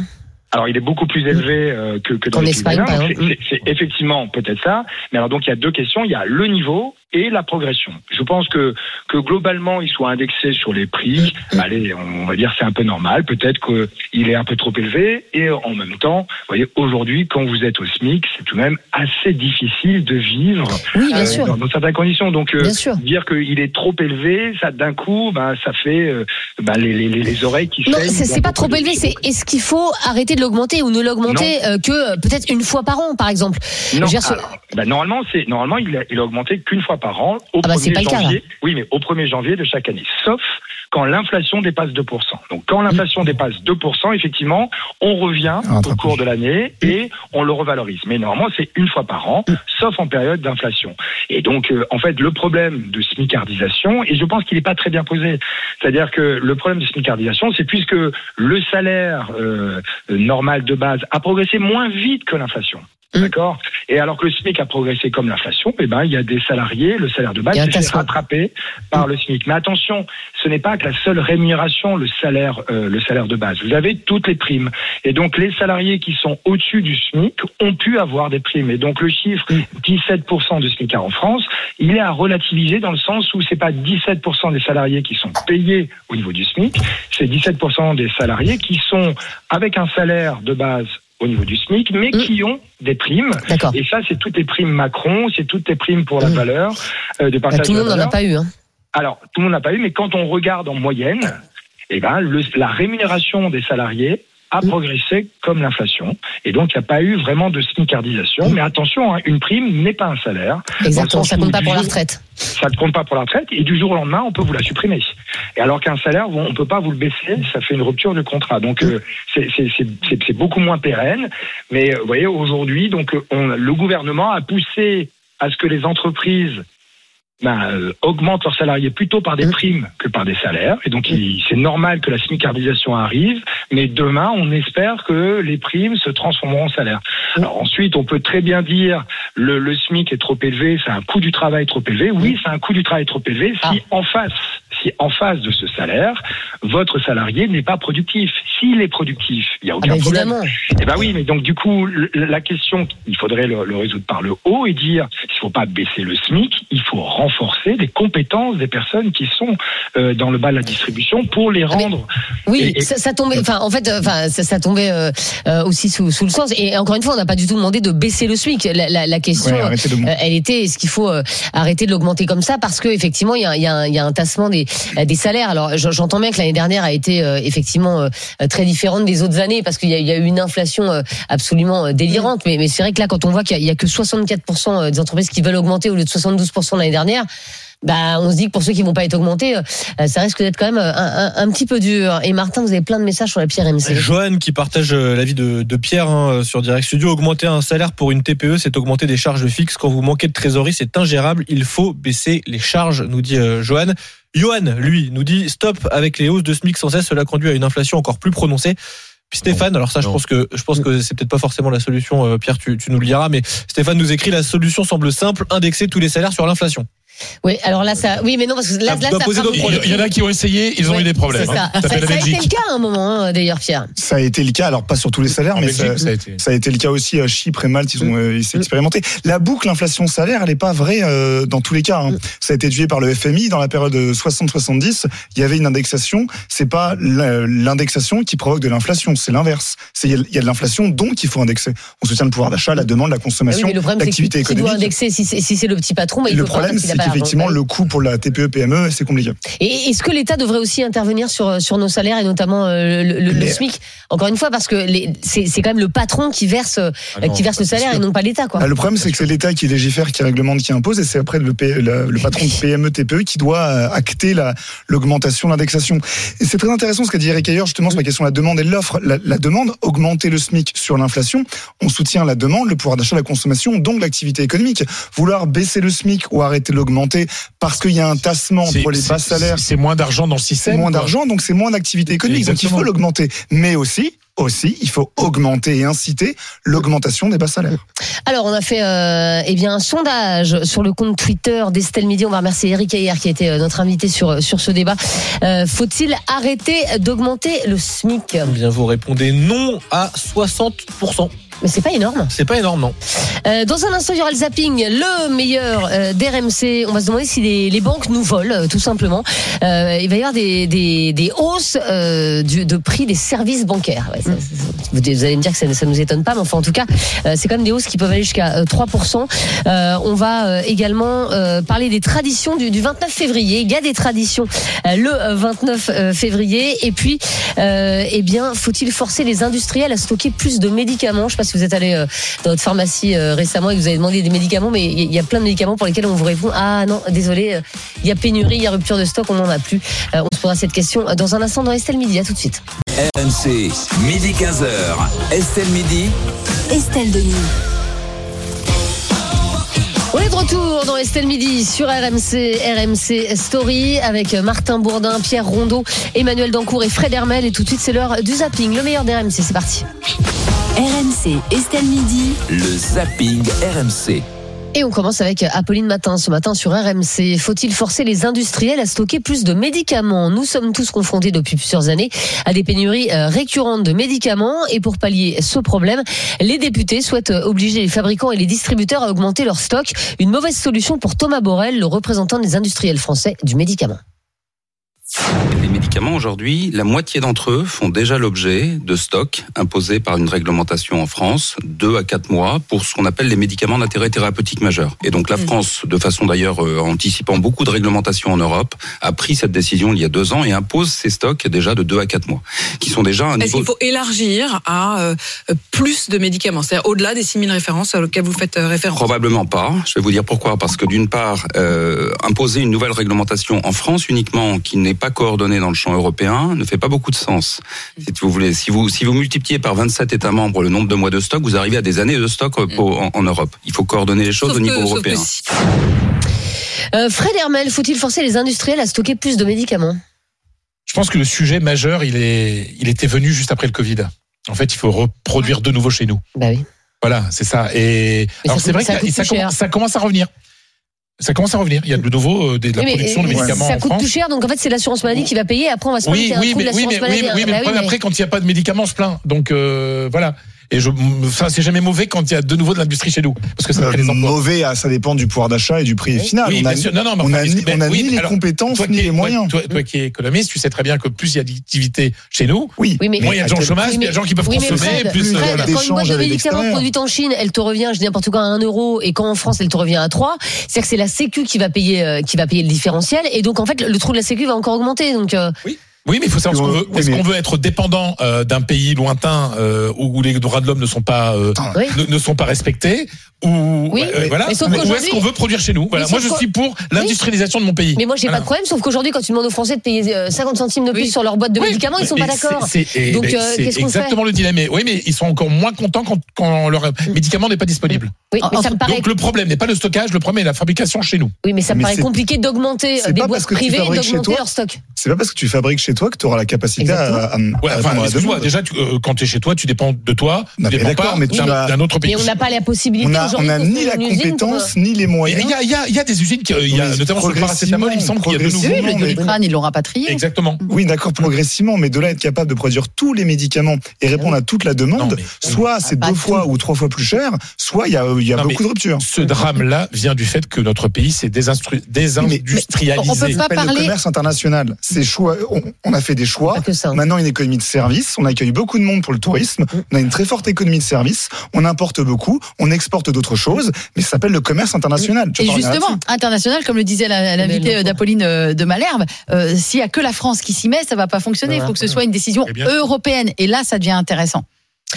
Les ce matin sur RMC. L'inscription de l'IVG dans la Constitution est-elle une bonne nouvelle? Hier soir, les sénateurs ont adopté le texte visant à inscrire l'interruption volontaire de grossesse dans la Constitution française. Cela fera de la France le premier pays au monde à prendre cette initiative, mais c'était loin d'être une priorité pour l'enseignante Barbara Lefebvre.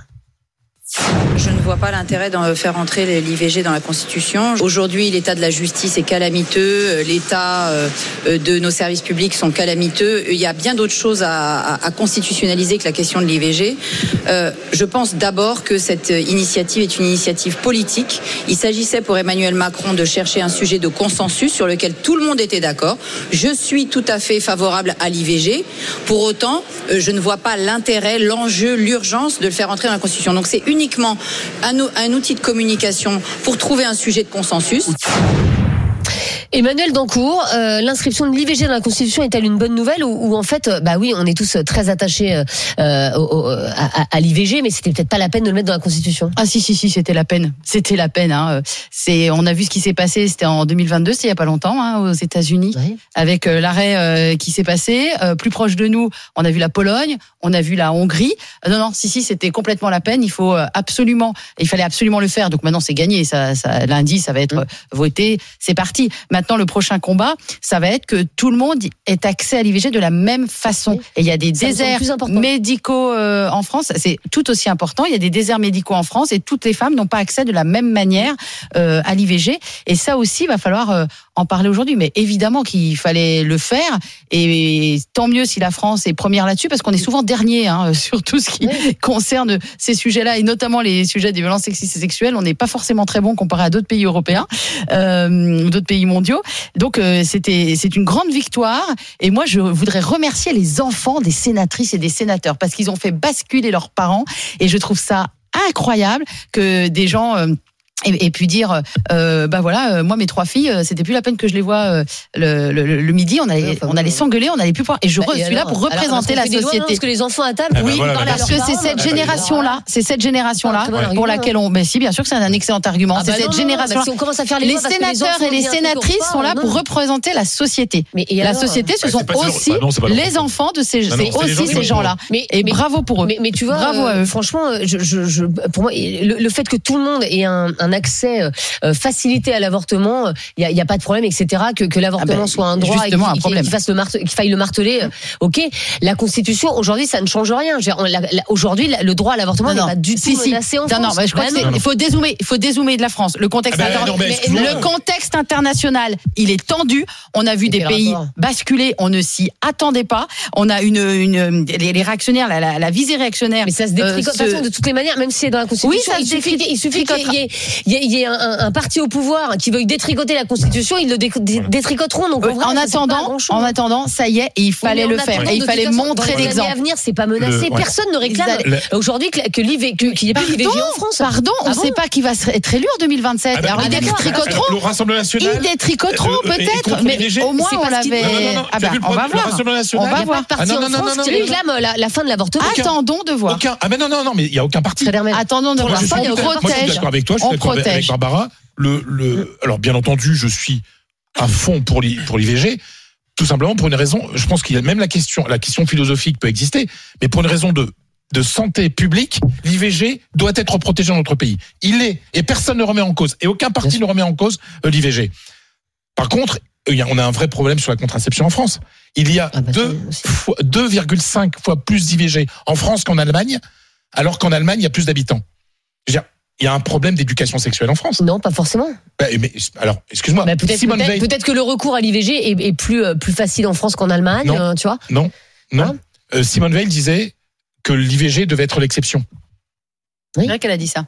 Ça devait être l'exception. Le problème, il y a un problème d'éducation Enfin, personne, sexuelle. ne va, ne- personne ne se fait Mais- des, mais des- c'est justement pour elle ça. ne va faire des, des IVG une fois par mois parce que euh, c'est un non, truc de, un Ben truc non, de mais non, mais non, non, ben- mais non, là, tu, tu te contredis en disant si les gens utilisent ça comme contraception, c'est qu'on a un problème Mais de personne contraception. n'utilise ça comme Si, si, si, si, moi, j'en connais. Enfin, c'est très- Mais, mais non, Moi, il y a un vrai. C'est très rare, Emma. Ah bah c'est peut-être rare, mais je trouve que moi j'en ai croisé. Les femmes qui, vont, qui vont a- procéder à un IVG comme contraception, c'est très très rare. drame. C'est très rare, C'est un- mais ça L'IVG est un drame. C'est, c'est, Ah oui, c'est un drame. Il y a des conséquences psychologiques, n'importe quel médecin peut, le dire. Voilà, c'est, terrible. C'est le une problème, plaisir, hein. ben non, justement, mais il y a quand même un gros problème en France qu'il y ait tant d'IVG. C'est qu'il y a un problème sur la contraception, d'information sur la contraception. Moi, il y a, il y a des gens pour qui ne sont pas informés dans ce pays et ce n'est pas normal. Il y a des gens à qui on refuse pour de le- l'accès à la contraception pour multiples raisons et ça c'est pas normal. Moi je me souviens, moi je suis dans 70 donc dans les années 80 quand on était au collège, on était bombardé de messages sur la contraception. Aujourd'hui, aujourd- ah bah oui. Vous avez été bombardé de Ah messages. bah oui, à l'école publique. Et on nous parlait du Eh ben, planning pourtant, j'étais Ouais, dans l'école publique, Ah bah, j'ai jamais eu droit à ça, moi. J'étais à l'école publique. hein. Ah ouais, J'ai jamais eu droit à ça, les grossesses sont désirées avec des photos de jeunes filles enceintes, etc. Et aujourd'hui, on ne parle plus de ça. C'est-à-dire que le, le- la, le- la simple éducation sur la contraception et- passe derrière d'autres sujets, et c'est un problème. Apolline Matin, ce matin sur RMC, les banques nous volent-elles? C'est la mauvaise nouvelle du jour. Les prix des services bancaires vont à nouveau fortement augmenter cette année. Certaines hausses pourront aller jusqu'à 3%. Et ce matin sur RMC, Antoine Autier de l'association UFC Que Choisir nous a donné quelques conseils pour faire face à ces hausses. C'est de bien comparer les banques, sachant que les pratiques tarifaires sont très différentes, et de regarder tous les frais, les frais découverts, les frais bancaires de succession euh, également. Alors c'est pas facile de comparer euh, l'ensemble de, de ces grilles, mais c'est un exercice que doivent faire les consommateurs pour réaliser des économies. Pierre Rondeau, plus 3% pour les frais bancaires, ça vous semble scandaleux ou bon, bah, il y a de l'inflation, il faut que tout le monde. euh, Oui, je se- pense se pas que les banques euh, soient victimes de l'inflation et du mal à finir leur euh, leur euh, leur mois. Là, c'est clairement de l'abus. Encore plus parce qu'il y a de l'inflation, elles en profitent pour justifier, pour le dire voilà, nous aussi on souffre, nous aussi on a les prix qui augmentent, donc nous aussi on augmente les frais bancaires. Les frais bancaires, en plus, euh, moi je rejoins ce qui était dit dans l'extrait. Il faut vraiment les consulter, les et bien regarder, observer. Moi, j'ai une application bancaire et je regarde euh, pas tous les jours, mais en tout cas assez régulièrement les euh, les prélèvements, les montants prélevés, les montants déduits, les montants versés. Et c'est vrai que parfois il y a des frais de compte, des frais de gestion de compte. On se demande vraiment à quoi ça sert. C'est les 2,99€ C'est les là, 2 qui euros comme ça qui traînent, on sait pas trop ce que c'est. Il y a écrit frais de gestion de compte. Qu'est-ce que c'est? Quid de ça? On demande, on pose la question. C'est un traitement qui a induit que. Enfin voilà, c'est des choses. On Et en tu parle poses la question, tu vois ça, tu vois 2,99€, Ah, tu vas le problème, c'est que je pense que 99% des gens vont se dire 2 euros, ça va, je mets de côté. À côté, j'ai une dépense de 100 euros, j'ai un prélèvement de 1000 euros pour le loyer, donc je dis bon, je vais, je vais oublier 2 euros. Mais c'est vrai que 2 euros qui augmentent de 3%, c'est pas beaucoup. Donc ils l'augmentent, et on, on ferme les yeux dessus, les gens l'acceptent, et derrière, on fait pas jouer un service qui, qui existe en France depuis maintenant plus de 15 ans. C'est le droit euh, de pouvoir changer de banque très facilement. Aujourd'hui, maintenant, c'est plus nous qui, qui devons faire la démarche pour changer de banque. Maintenant, c'est la banque qui euh, vers laquelle tu veux aller qui doit faire la démarche Comme pour les que- assurances. que, que tu puisses changer de, de Ça marche de très banque. bien pour les assurances. euh, Et ça marche très, et c'est très facile. C'est très facile. Vraiment, je vous invite à jouer à la concurrence sur, la, sur, sur, sur les banques parce qu'il y a des banques, il y a des frais de gestion de compte, des frais de tenue de compte qui sont vraiment exorbitants. Est-ce que vous avez l'impression de vous faire saigner par votre banque, Emmanuel Dancourt, ou est-ce que euh, vous faites pas gaffe? Alors, je vais faire très très gaffe à ce que je vais dire parce que ma maman était banquière. Rothschild, elle s'appelle ça. non Ah non, pas vraiment. Est-ce que je me fais saigner par ma banque? Je sais que ma maman étant banquière, que je salue, euh, on a fait toujours attention à ça, aux frais de banque, parce qu'évidemment, elle était informée. Mais c'est pesant hein, d'aller euh, chercher les frais, les machins, de comparer. Ça prend un temps fou. Ça prend un temps fou. Et on, moi, j'ai renégocié hein, avec ma banque en disant dites donc les cocos, vous êtes une super banque, je vous adore. Hein. Mais euh, vous avez vu les autres là? Ils sont beaucoup moins chers que vous. Et là, c'est attendez, madame, on, on- on va appelez-nous, on va, on va en parler. Voilà, il faut négocier, bien sûr, tous Hum. Alors, négocient. Hein. compliqué Ils se gênent pas eux. Hein. donc, euh, c'est pas le- Comment? En ce moment, les taux sont hauts, donc euh, c'est compliqué euh, pour négocier. Il faut attendre que les, que les taux baissent. Enfin, tu peux négocier quand t'as de l'argent. Hein. C'est Oui, bah, c'est toujours plus simple, oui. Bah, oui Voilà, bah oui, sûr, parce que quand, quand, quand tu n'as pas beaucoup d'argent. Mais tu euh, peux changer ton tu assurance, hein, tu n'importe peux qui même changer hein. hein. Non, non, mais non, mais, Change non, mais, de banque, mais hein. le, frais banquier est toujours beaucoup plus compréhensif sur les frais Bien quand sûr. tu as beaucoup d'argent. Oui, mais- Et si toi tu t'en vas, ça l'embête plus. Eh ben, que tu si sais quoi Tu prends une banque en ligne, il y a Bah pas de oui. frais. Banque en ligne, il y a Tu pas de jouer à frais. la concurrence? Voilà. Oui, mais c'est pour ça. Oui, mais sauf que oui, ou tu- pauvre, tu fais jouer la oui, mais oui, mais t'inquiète pas, il va beaucoup plus facilement te retenir si t'as de l'argent. que- Ah, oui, bah, bah, tu pars Oui, dans bah, ces ça, cas-là. Eh oui, excusez-moi de rappeler des évidences. Oui, mais dans ces et, cas, tu quoi, et pars. quoi que non, parce que quand tu n'as pas d'argent, c'est là où il y a plein de frais bancaires, les Oui, en agios, plus. etc. Et, c'est plutôt, sur- et, c'est terrible et c'est cynique, mais c'est plutôt sur les moins favorisés euh, que la banque se fait de l'argent plutôt que sur les plus favorisés. Parce que ce sont ceux qui, aussi qui savent le moins bien se défendre. Mm, Exactement. Euh, Apolline Matin, on va rester un peu dans le domaine. Ce matin sur RMC, êtes-vous tenté euh, par l'achat de Bitcoin, cette monnaie virtuelle qui a déjà conquis euh, 10% des Français, a atteint hier la somme de 63 968 dollars. Et cela pourrait euh, continuer de fortement augmenter, comme nous l'expliquait ce matin Emmanuel Le Chypre. Alors vous savez les crypto-monnaies hein, et puis de- le Bitcoin en particulier puisque c'est le roi des crypto-monnaies, c'est un peu dans l'univers de la finance que les montagnes russes sont un parc d'attractions. C'est-à-dire que si vous aimez les sensations fortes, vous êtes servi. Je rappelle qu'en novembre 2021, le Bitcoin bat tous les records, 69 000 dollars. En 2022, fin 2022, il tombe, il dégringole à 16 000 dollars et il refranchit depuis hier allègrement la barre des 60 000 dollars. Donc, donc ce conteste d'euphorie. Le record absolu pourrait être dépassé et la fourchette qu'anticipent désormais les analystes. On est plutôt autour de 120 000 à 200 000 dollars euh, le Bitcoin dans l'année qui vient. Et les plus dingues, il faut reconnaître, vous disent que un Bitcoin, ça vaudra un jour un million de dollars. Eh oui, on vous en parle avec Anthony Morel Wow. depuis trois ans sur, sur ce plateau à chaque pause. Alors, êtes-vous tenté par l'achat de Bitcoin Fred Hermel Ah. C'est pas votre truc. Ah non, non, non. Ah, moi, je suis un paysan. Hein. Bah et alors Ah oui, mais non, Oui, non, le genre de truc virtuel, c'est pas mon truc. Non, non. Un sou, c'est un sou chez nous. Non, non, non. Moi, je. Bah, tu peux aller ta carte bleue. Bah oui. Oui, mais enfin, mais ce que, mais je- oui, mais c'est. Tout ton argent n'est pas derrière une brique. euh, Oui, mais, enfin, mais c'est, oui, mais c'est, oui, mais, oui, mais sauf que c'est une banque que je connais, euh, je connais mon banquier, je peux pousser Ah la porte, euh, et tout. Déjà, banque virtuelle, déjà, ça me, voilà. Ah oui. Donc, non, moi, il faut que je connaisse les gens. Non, non, mais moi, un truc euh, qui est aux États-Unis en dollars et tout ça, non. Bah, c'est pas qu'aux Euh, non, États-Unis. c'est pas aux États-Unis. Mais non, mais je veux dire, mais c'est, excuse-moi, euh, c'est excuse-moi, n'importe c'est des dollars. Non, Non, mais non, je suis désolé, non, moi, je, en non, fait, je ne non. comprends pas. Ah oui.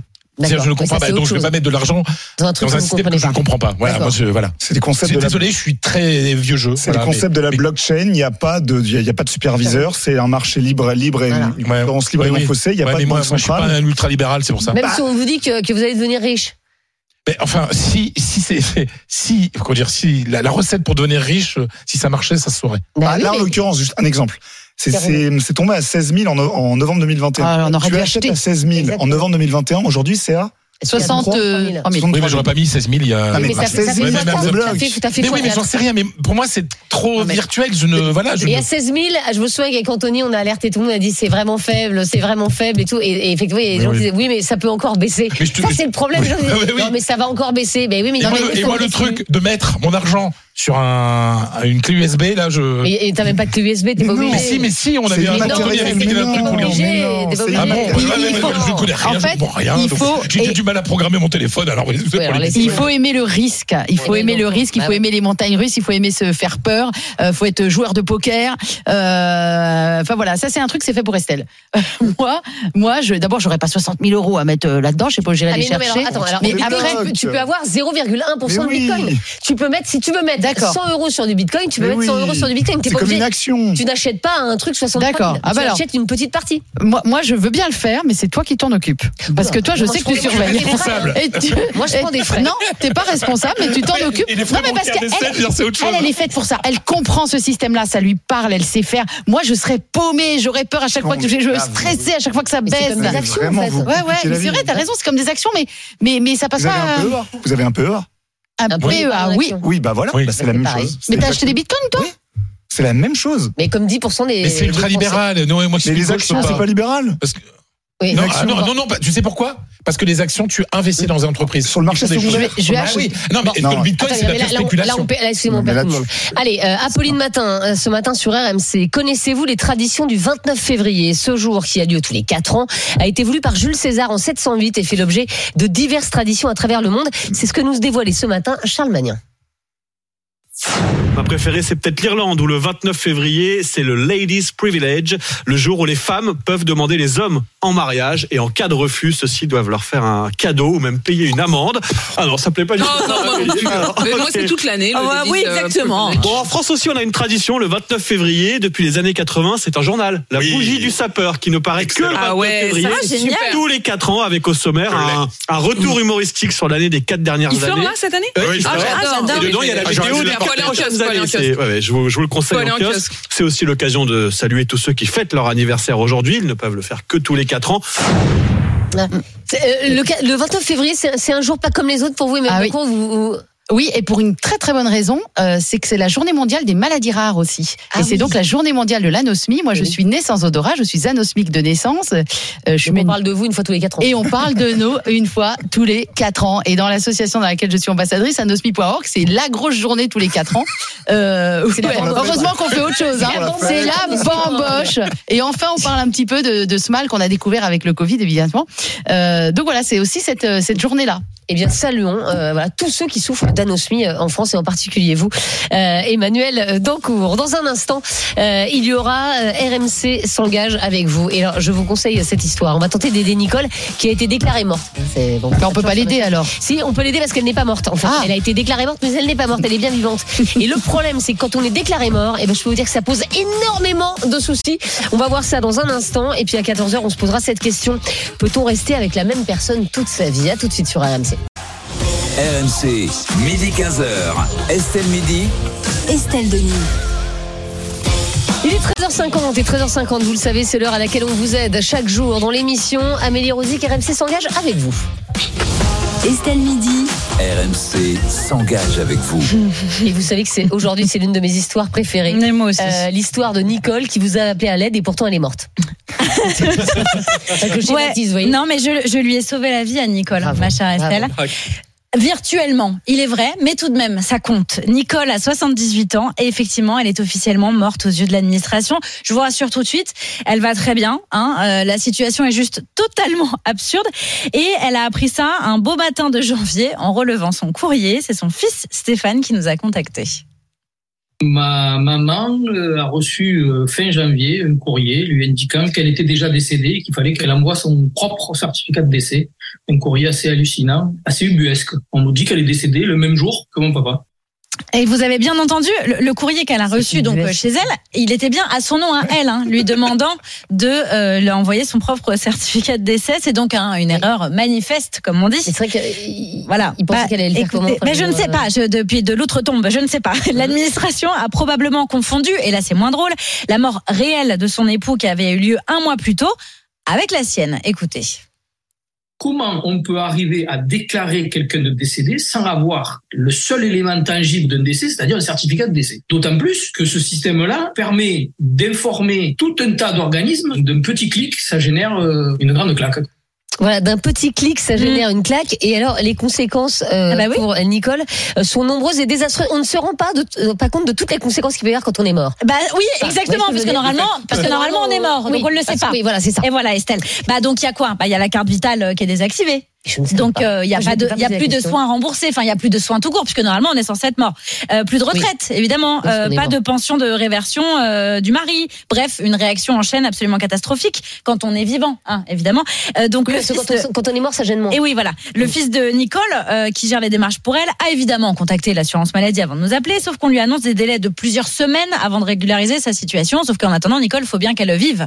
Hein Oui, et c'est là que vous intervenez, euh, Amélie, et, et, et malheureusement pour l'assurance maladie et tous les autres organismes, hein, parce qu'évidemment qui, qui, qui vous craignent comme le loup blanc. Absolument. Là, c'est Solène Leroux qui a soufflé très fort dans les branches de l'administration. Elle a soufflé, soufflé, puis paf, euh, tout est, tout a été rattrapé, hein, tout est pardonné. Ce type d'erreur peut arriver, répond l'assurance maladie. L'information, pas tous les quatre matins non plus, euh, c'est rarissime, mais bon, l'information nous a été transmise par un flux informatique, nous dit-on. Donc je trouvais que c'était un peu mystérieux, le flux informatique qui transmet des informations comme ça sorties de nulle part. Un flux venant de l'assurance retraite, qui de son côté nous a confirmé qu'il y a eu, je cite, une présomption de décès sur cette dame.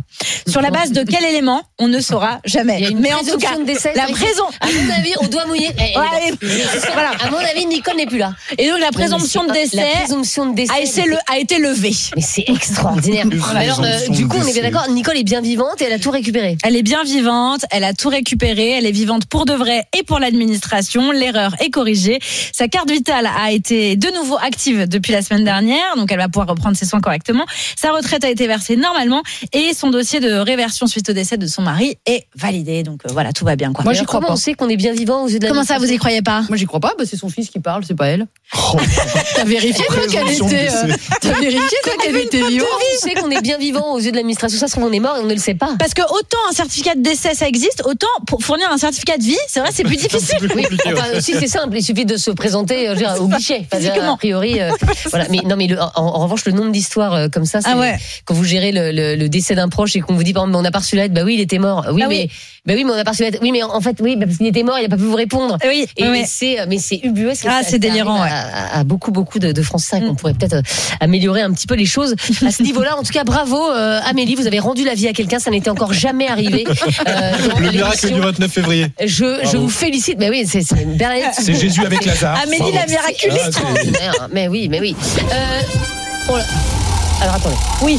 D'abord la roue que je vais tourner dans Oui. un. Dans- Le jour où je suis malade, c'est quand même. euh, D'ici la fin de l'émission, cette roue tournera effectivement. Vous avez entendu l'alerte. Vous avez 5 minutes désormais pour vous inscrire, pour envoyer le mot roue par SMS au 73216, roue par SMS au 73216, et vous aurez peut-être la possibilité donc de faire tourner cette roue via Estelle et de gagner jusqu'à 1000 euros par mois pendant 4 ans, soit jusqu'à 48 000 euros d'ici euh, 2028.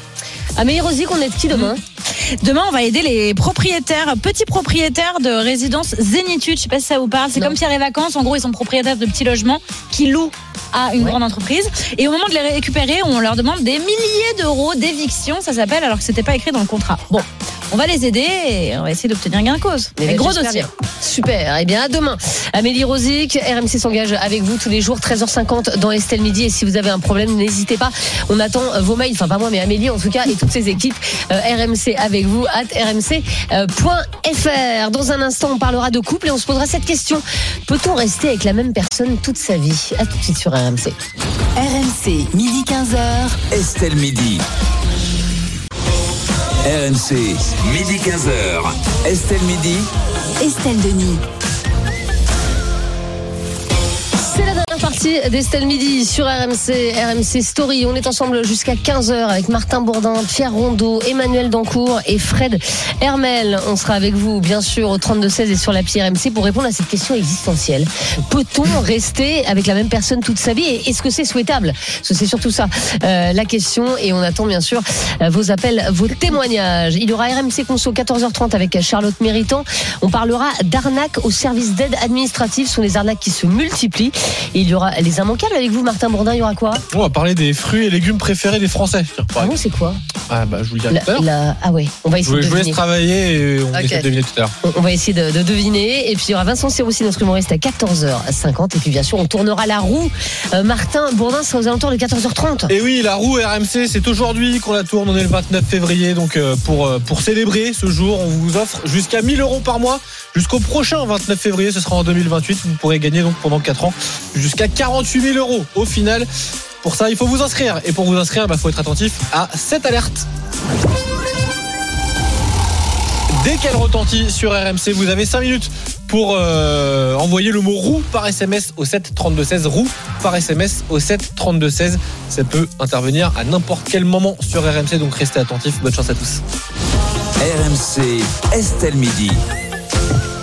14h03 sur RMC, on va s'intéresser à l'entretien du jour. C'est celui avec la psychanalyste Nathalie Bourgeois dans Madame Figaro. Selon cette psychanalyste, nous ne sommes pas faits pour être avec la même personne toute notre vie et les ruptures sentimentales nous font avancer. Les chiffres en augmentation de l'infidélité et les divorces semblent lui donner raison, Martin. 60% des hommes, 40% des femmes disent déjà avoir été infidèles. Donc si on fait la moyenne, bah, une personne sur deux a déjà trompé son conjoint ou, sa conjointe. Et chaque année, ce sont quasiment 130 000 divorces qui sont prononcés en moyenne en, France. Donc oui, rester en couple avec une personne toute sa vie, on le voit dans les chiffres, eh bien ce n'est pas facile. C'est de la, et de tous les chercheurs. Ça demande surtout de la volonté. L'amour ne dure que 18 mois, disait par exemple une sexologue au, à Santé Magazine euh, récemment.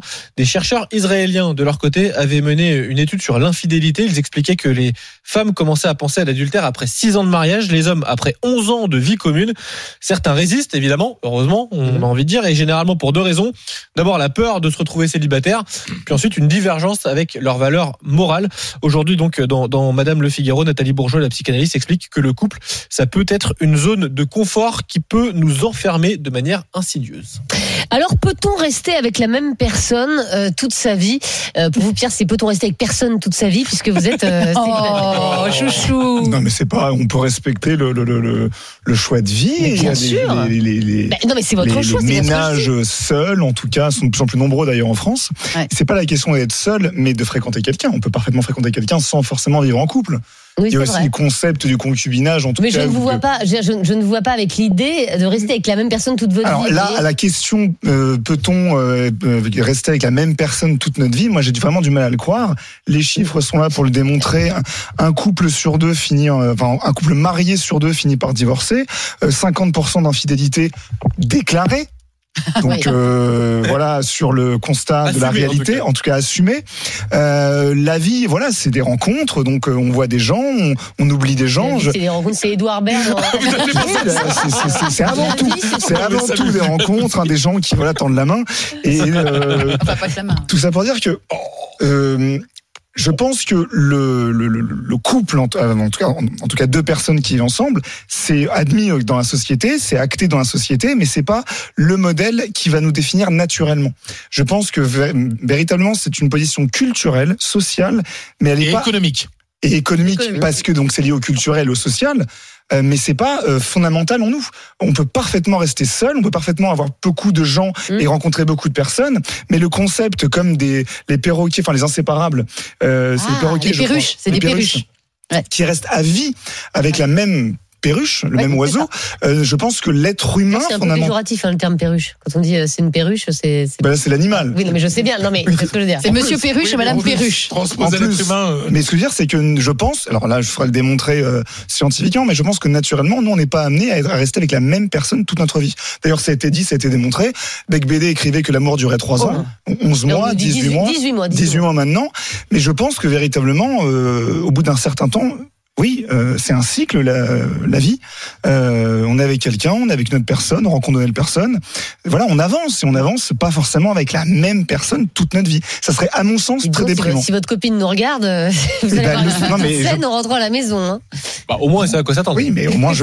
Oui, je- je- moi, quand je vois autour de moi, pas, quand je vois autour de moi, alors vous allez dire que je suis encore un enfant des villes, et peut-être que c'est différent en province ou ailleurs, mais moi, j'ai le sentiment qu'à Paris, les couples sont de moins en moins une normalité. Maintenant, c'est de plus en plus de gens célibataires qui fréquentent des gens, qui vont sur, sur des applications de rencontres, euh, Ouais, qui couchent sans lendemain, qui, euh, qui, Bah, qui ont des, des, des alors ce qu'on appelle des sex friends, des ça. plans cul, euh, mais il n'y a pas de, de, de, en fait, Oui, on est enfin, capable de se construire mais Est-ce seul. que c'est souhaitable Je dis pas que c'est souhaitable. Je dis qu'en gros, on est capable de se construire seul et on le vit pas mal. D'accord. Et je le vis très bien. Euh, Fred Hermel, euh, bah vous aussi, vous êtes, euh, Bel vous exemple êtes de fidélité, Est-ce euh. que, est-ce que, allez, on va dire quand vous étiez euh, plus jeune, quand vous aviez 20 ans, par exemple, vous disiez, bah, j'ai envie de passer ma vie avec la même personne, ou est-ce que ça n'a Oui. jamais été un souhait? Si, si, si, si. J'y crois encore. Je rêve encore à l'amour, à l'amour de ma vie. Ça peut arriver tard. Bien sûr. Bien sûr, oui. Après, je pense qu'il faut, je pense qu'il faut des rencontres au début de sa vie amoureuse pour, bah, pour connaître les gens, pour comprendre. Je pense que être avec la même personne toute sa vie, sans avoir connu euh, le corps d'un- d'une autre, euh, dans mon cas, moi je suis un homme et- hétérosexuel, donc euh, le corps d'une femme, le, le, enfin, différents, la- les différents caractères, etc. Je pense que c'est bien d'avoir connu euh, plusieurs expériences, euh, mais je pense sincèrement qu'à partir d'un certain moment, on peut rester peut-être pas toute la vie, mais une longue période avec une personne.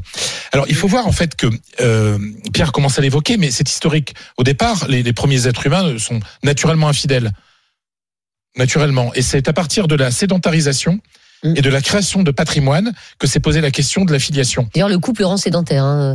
Oui, oui, oui, oui, voilà. Tu sors moins quand t'es en Mais couple. oui, voilà, mais donc c'était comme ça. Et à partir du moment où il y a eu construction du patrimoine, il a fallu savoir à qui on transmettait le patrimoine. Donc la notion de fidélité est née avec l'économie en fait. Voilà, c'est c'est c'est c'est un- c'est une- c'est une construction euh, sociale. Après, moi, je respecte parfaitement des gens et je connais des cas. Je connais des cas de gens. C'est leur premier amour et ils ont aujourd'hui 80 ans et ils sont euh, ensemble depuis euh, Et fidèle. et fidèles depuis 60 ans. Ouais, ouais, ouais. Oui, bah, a priori, en tout cas. Après, ne, ne, l'indi- l'infidélité euh, ne peut pas être forcément une rupture du couple. Exactement. Tu vois, c'est possible qu'à un moment, l'un et l'autre aient pu avoir des aventures, mais le socle soit resté pendant 60 ans. Et moi, je trouve ça très beau. Emmanuel Dancourt, rester avec la même personne toute sa vie, est-ce que c'est faire des compromis toute sa vie? Hmm. La bonne question d'Estelle. Euh, oui, forcément, mais il faut pas qu'il y ait trop de compromis parce que sinon c'est c'est c'est tue l'amour. Hein.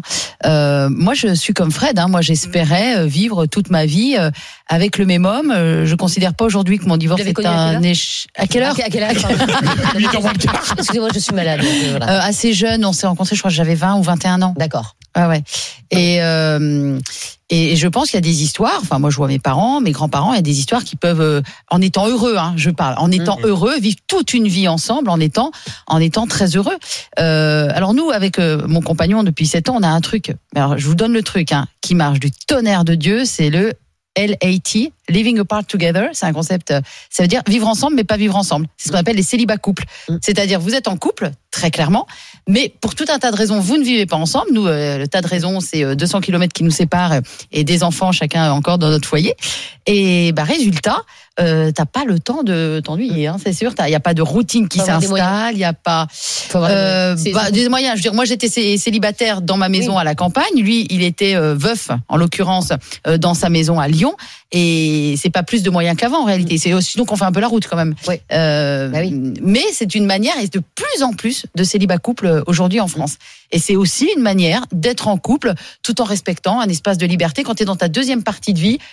Tiens, tiens, Vraiment, quand j'ai passé 40 ans, j'ai plus envie de m'emmerder avec tout un tas de trucs. Euh, donc voilà, donc il y a des soirs, t'as envie d'être seul, quoi. T'as as juste envie d'être tranquille.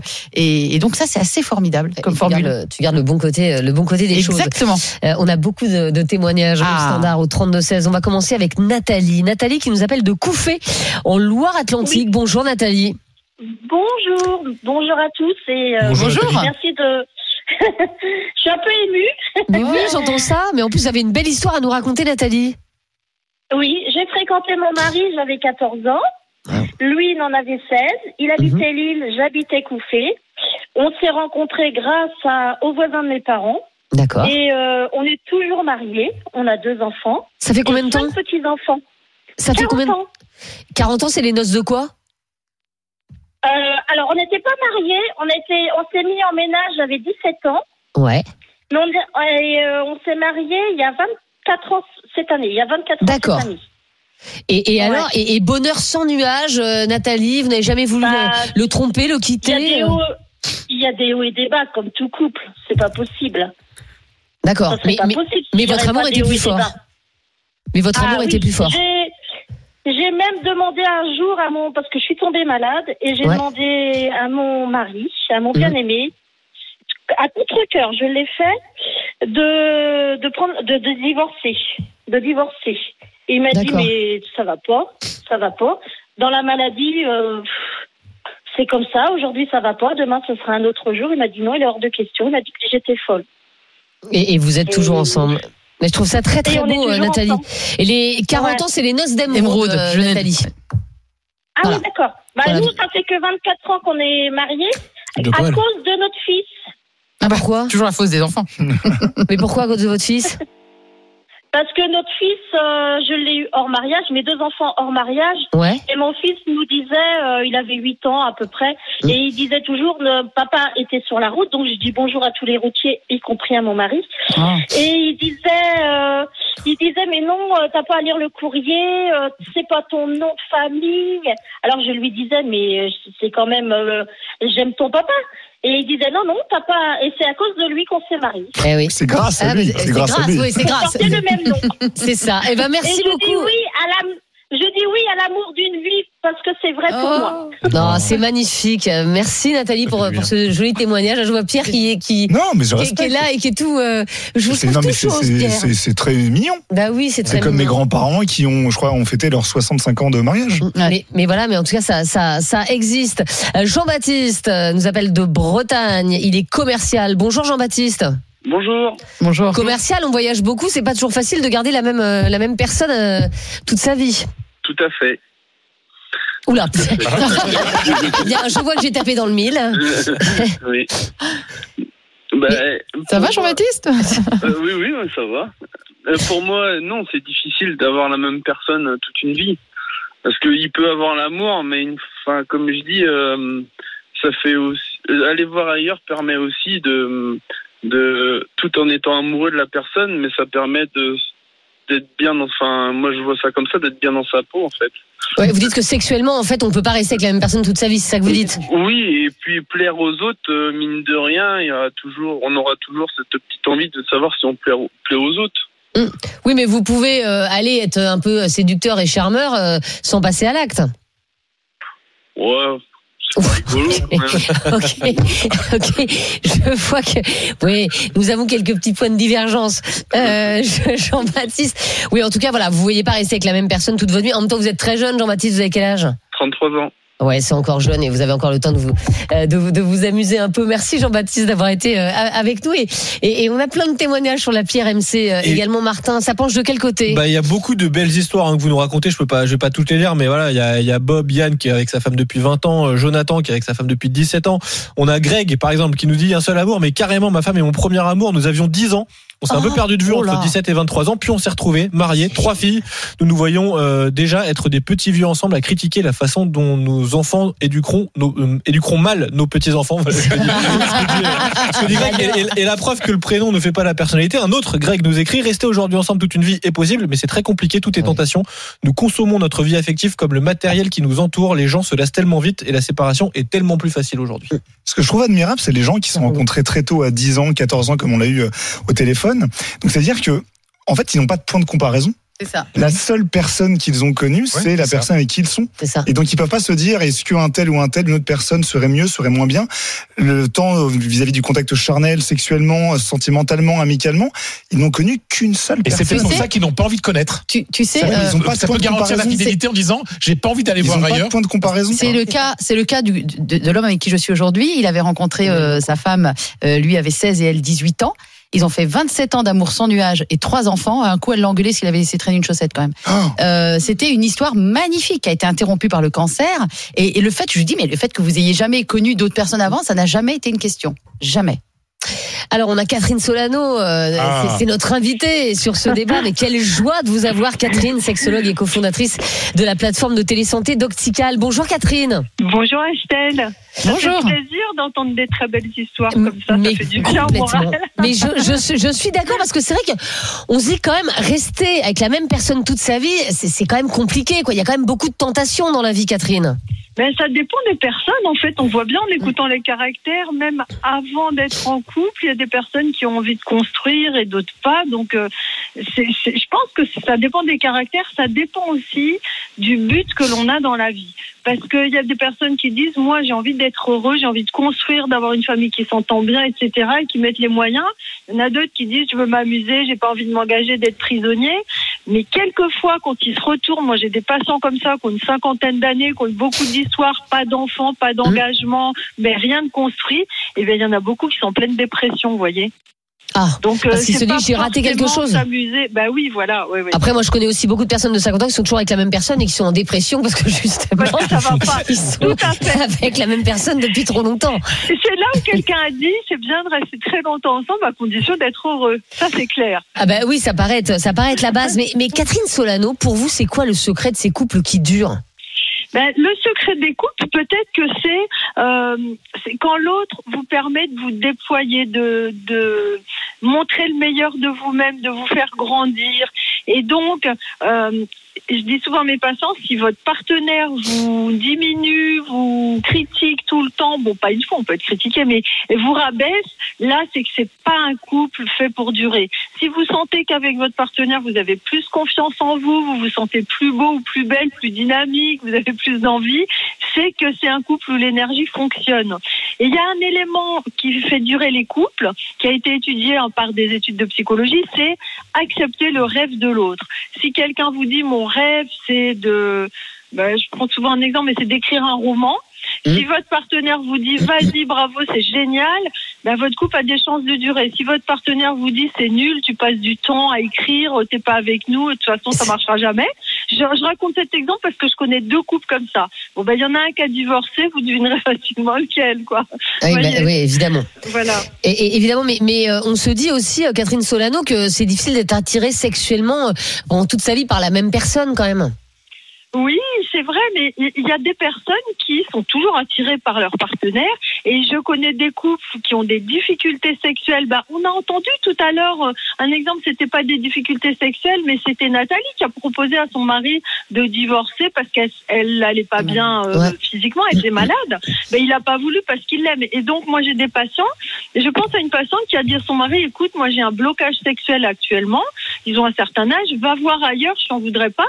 Mais il, il m'a dit devant elle, mais non, mais moi, j'ai pas envie d'aller voir ailleurs. Je veux faire l'amour avec ma femme. C'est elle que je désire.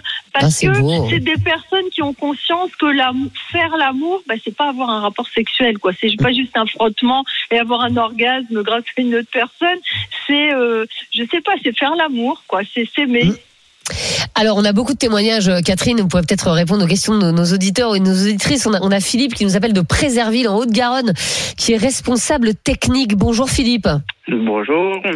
Et, vous aussi, euh, et, et vous aussi, euh, vous avez une belle histoire à nous raconter. Eh ben écoutez, oui, euh, moi je suis marié depuis euh, 31 ans. Euh, je suis avec ma femme depuis l'âge de mes 14 ans. et deux grands-enfants de 19 et 17 ans. Et, et vous n'avez jamais été ailleurs, c'est-à-dire que continuellement, Philippe, vous êtes resté avec votre épouse depuis vos 14 ans, c'est-à-dire qu'il n'y a jamais Oui. eu de période de break? Non, fidèle. Maintenant, il faut, euh, faut faire en sorte que le couple soit pimenté et que être un peu l'amant de l'autre aussi. C'est-à-dire euh, rentrer à la maison et dire euh, bah tiens ce soir on mange au restaurant tous les deux. Euh, tu rentrer le vendredi de déplacement de la semaine et ben hop on part en week-end. Voilà c'est toujours Génial. un peu la, la spontanéité et, et, euh, ne jamais faire la routine. Mais, mais, mais Philippe, vous, vous n'avez jamais regardé euh, une autre femme, vous vous êtes jamais dit, bah, je connais que ma que mon épouse et, et elle est formidable et je l'aime, etc. Mais quand J'ai même, la plus belle. Oui, mais non, mais ça, Voilà. j'en suis sûre. J'en, non, mais j'en suis sûre, Philippe, et on sent beaucoup d'amour dans votre euh, dans, dans votre voix. Mais euh, mais vous dites pas quelque part, je, je perds peut-être quelque chose, même si vous gagnez beaucoup de choses à, Oh euh, à côté. Oh non, pas du tout. Non, non, pour moi, tout est, euh, tout est très bien. Il y a, bien sûr, comme tout couple, il y a des hauts, des bas, on s'engueule, mais justement, après, il faut débattre. Et euh, justement, c'est ce que moi je trouve aujourd'hui, c'est que pff, euh, l'homme fait pipi sur la cuvette, ça y est, c'est le divorce. Donc à un moment donné, il faut, il faut aussi relativiser les choses et discuter. Oui, c'est vrai qu'on on se quitte un peu pour un oui, pour un non euh, aujourd'hui, ce qui n'était Eh pas euh, pas le cas euh, le, le cas avant. Mais écoutez, euh, Philippe, on vous souhaite énormément euh, de, bonheur encore avec votre épouse. Elle s'appelle comment? Sophie. Eh ben Sophie, euh, on l'embrasse et voilà. Et vous avez beaucoup de chance tous les deux parce que des belles histoires euh, comme ça, euh, ça n'arrive pas pas si souvent que que ça. Catherine Solano, est-ce que quand on vit des belles histoires comme ça, c'est aussi lié à nos parents? C'est-à-dire que si on a des parents qui ont divorcé ou qui étaient volages, il y a peu de chances qu'on reste avec la même personne toute sa vie. Alors que si on a vu nos parents s'aimer très fort depuis tout petit, ben, on a plus de chances d'avoir ce modèle-là. Oui, c'est vrai que nos parents, ça joue beaucoup, mais surtout, ce que vient de dire Philippe, c'était très important. C'est important de voir ses parents se disputer et se réconcilier. Parce que euh, ce qu'il y a de pire, c'est de voir les parents se disputer et divorcer. Parce que si dans son couple, on, se dispute ou on a des tensions, ben on se dit, ben, on va être obligé de divorcer. quoi. Alors que si on a vu des réconciliations, on se dit, ben, c'est une dispute, c'est normal dans les couples, c'est la vie, on n'est pas toujours d'accord. Et on arrive à passer euh, au-delà des disputes et on sait comment le faire qu'on l'a vu, on apprend beaucoup par l'imitation. hein. Euh, Vous avez des messages, euh, Martin, sur l'appli RMC. Audrey qui nous écrit sur Direct Studio, j'ai 35 ans, lui 34, ça fera 18 ans que nous sommes ensemble en novembre prochain, nous avons deux enfants, j'attends le troisième. Oui, il peut encore exister des couples pour la vie comme à l'époque de nos grands-parents. Euh, Rémi, lui, nous dit, je, la phrase n'est pas de moi, mais la notion d'amour éternel dans un couple a disparu lorsque l'espérance de vie a, dé- a dépassé les 40 ans. Voilà ce que nous dit Rémi. Et puis on a, on a Jérémy aussi qui doit être euh, copain avec, avec Pierre Rondeau. Je suis né avec moi-même, je ne compte pas me séparer pour le moment. Je me projette sur une vie commune jusqu'à la fin. Non mais Pierre, admettez, vous trouvez l'âme sœur. Mais bien sûr, c'est possible. Ah bah, vous avez encore ce petit je suis truc pas opposé à l'amour, mais je, je simplement. non mais on me donne, non, mais on me donne l'impression, on me donne l'impression d'être vraiment obtus, fermé euh, à toute cette forme de, de couple et de, de sentimentalité. Pas du tout. J'ai été amoureux et j'admets parfaitement que des gens puissent l'être. Simplement. De De De toi admets est-ce qu'on puisse être amoureux de toi, c'est ça, oui, oui. Parfaitement qu'on puisse l'être. Ça, on- d'ailleurs. Mais ce que je veux dire, c'est que on peut aussi très bien vivre, et Emmanuel le rappelait très justement, on peut être aussi seul, être en couple, mais euh, donc le terme américano. euh, Living apart together. Donc tu pourrais le traduire en français, mais en tout cas, il existe. Vivre ensemble séparément. Vivre ensemble séparément. On le couple n'est pas une fin en soi. C'est pas le but de la vie d'être en couple. Et alors parfois c'est c'est le but de la vie de quelqu'un d'être en couple et de rester toute sa vie avec la même personne et puis et puis et puis les aléas de la vie et c'est ce qui est arrivé à Jonathan qui nous appelle de Reims et qui est huissier de justice. Bonjour Jonathan. Bonjour Estelle, bonjour tout le monde. Bonjour. Alors racontez-nous votre histoire Jonathan. Eh bien moi, faut savoir que bah, j'étais avant responsable de, de magasin pour une enseigne. Euh, j'étais avec une personne que j'ai rencontrée du coup sur internet euh, pendant 15 ans. Du coup, on est restés ensemble de donc de mes 15 ans jusqu'à jusqu'à mes euh, bah, même mes 29 ans. Euh, on a eu du coup un enfant ensemble qui a maintenant 3 ans. Euh, on a acheté une maison. Enfin, on avait le petit couple parfait. hein, voilà. Ouais. La Depuis vos l'enfant, 15 ans donc. Hein. Depuis, depuis qu'on avait 15 ans, ouais. Et dans mon travail, en fait, j'ai recruté une personne pour son côté professionnel d'abord, je tiens à le préciser. Euh, et ensuite, on, euh, bah, on a eu un, on va dire le, le coup de foot. Donc, faut savoir que maintenant, bah, c'est ma compagne actuelle, euh, compagne justement qui elle de son côté, bah, était en parcours PMA, euh, avait une, une demande en mariage et du coup, euh, elle l'avait accepté. Et euh, bah, dans cette fameuse année qui fait maintenant, il y a- c'était il il y a un an. Euh, bah, dans cette fameuse année, bah, on s'est dit bon, est-ce qu'on tente, est-ce qu'on tente pas On sent qu'il y a quelque chose entre nous, et euh, bah, du coup, on est resté un mois, on va dire, en, en stand-by tous les deux euh, pour euh, pour voir, et puis finalement, on s'est mis ensemble. Donc forcément, le, le petit côté difficile, c'est de c'est de tout plaquer chacun de notre côté et expliquer à l'autre personne que bah malheureusement ça se passait bien, mais que bah, il manquait quelque chose, sinon on n'irait pas euh, voir euh, voir ailleurs. Le- le- L'expression est un petit peu spéciale, mais mais on, on ne regarderait pas les autres personnes s'il nous manquait pas quelque chose. Et du coup bah nous c'est ce qu'on s'est dit c'est que bah voilà là c'est l'amour fou. Bon ça ne fait que deux ans quand même mais on sent que voilà on, on s'est complété tous les deux. Donc c'est reparti pour une deuxième partie de vie quoi. exactement ouais ouais ouais, ouais. et puis euh, bah, forcément avec la garde alternée avec le petit etc qui a qui- faut, faut, faut forcément faire une garde, etc. Mais, euh, mais, mais voilà, comme quoi, on a, on- moi je pensais faire toute ma vie avec cette personne euh, aussi. Euh, J'allais même, je pense, la demander en mariage, et puis bah, le, le fameux coup de foudre auquel je ne croyais pas finalement arrive, et puis, puis voilà. Et la vie, on a décidé autrement. Merci Exactement. Jonathan, parce que c'est c'est aussi une, une belle histoire. Mais Catherine Solano, c'est vrai quand on euh, quand on connaît quelqu'un à 15 ans, qu'on est avec jusqu'à ses 30 ans, euh, on doit quand même tomber de haut que lorsque la personne nous quitte, en fait, parce qu'on se dit forcément qu'on va passer sa vie avec la même personne. Oui, tout à fait. Mais dans ce que dit Jonathan, il y a quelque chose qui me frappe. Il dit c'est parce qu'il vous manque quelque chose qu'on rencontre quelqu'un d'autre. Le problème, c'est que dans un couple, il manque toujours quelque chose. Le couple, c'est forcément un lieu de frustration. Personne ne va vous apporter tout ce dont vous rêvez. Donc, euh, on a tous ce risque-là. On- évidemment, il faut faire le maximum, mais euh, quand on est en couple, il faut être- accepter d'avoir des frustrations parce que l'autre ne va pas vous combler et vous allez forcément voir quelqu'un qui comblerait ça, mais cette personne-là, je peux le dire à Jonathan d'avance, il va avoir des manques et des frustrations aussi. Oui, il faut pas les lui dire, et ça fait que deux Ben ans. oui. Pas- Non, non, mais je dis pas ça pour. Et d'ailleurs, j'ai un de mes patients qui m'a dit, moi, je suis divorcée et remariée, mais maintenant j'ai compris, ça n'est pas mieux avec ma deuxième femme. Pas que c'est moins bien, mais j'ai compris qu'il fallait accepter que ça soit pas parfait, et que j'allais pas chercher une troisième personne en me disant, ça sera peut-être mieux. Parce que oui, c'est mieux, mais pas sur tous les plans. Vous voyez, c'est un Ouais. petit peu. Ouais, je fais un peu la voix de la sagesse là, mais c'est vrai ce que je vous dis. Ouais, mais on se dit ça après 40 ans, vous voyez, à, à 30 ans, on se dit jamais ça, quoi, en fait. Oh non, j'ai appris ça très jeune. hein. J'étais Ah, très interne en bien. médecine. Donc, euh, euh, quand, quand ce monsieur m'a dit ça, j'étais interne aux urgences, vous voyez, à Saint-Brieuc, à l'hôpital. Ah, Saint-Brieuc. Voilà. En Bretagne, donc. Oui, bah, je connais bien. Ça faisait longtemps. C'est vrai. Un hôpital formidable, d'ailleurs. Il- Chaque fois que quelqu'un y va, on me dit qu'est-ce qu'ils sont gentils là-bas. Vous voyez Mais c'est vrai, mais tous les Bretons sont gentils, vous savez. Catherine. Merci beaucoup, Catherine, en tout cas, euh, pour, pour toutes ces, ces explications. Voilà, il est possible de rester euh, avec euh, quelqu'un toute sa vie, en tout cas, selon, selon Catherine Solano, selon certains de nos témoignages également. Mais est-ce le cas dans notre sondage, Martin? Alors, est-ce que c'est possible de rester avec la même personne toute sa vie? Bien oui, pour 77% des personnes qui ont répondu. Romantique. Eh oui, les gens ont envie de romantisme et d'amour, et, et c'est plutôt une euh, une belle chose. Euh, eh bien, peut-être que quelqu'un m'aimera très fort dans un instant parce que je vais tourner la roue. Et si je fais gagner 48 000 euros à une personne, je peux vous dire qu'à mon avis, elle va sera changer la vie redevable aussi. toute sa vie. On va tourner la roue dans un instant euh, sur RMC. Il y aura également euh, RMC Conso. On vous parlera des arnaques aux aides administratives qui pullulent sur Internet. On vous expliquera ça euh, avec Charlotte Méritant. Et puis il y aura les immanquables, Martin. Ouais, on va parler du- du- des fruits et légumes préférés des, des Français. On va parler aussi euh, bah, des, des, des boires de Paul Pogba.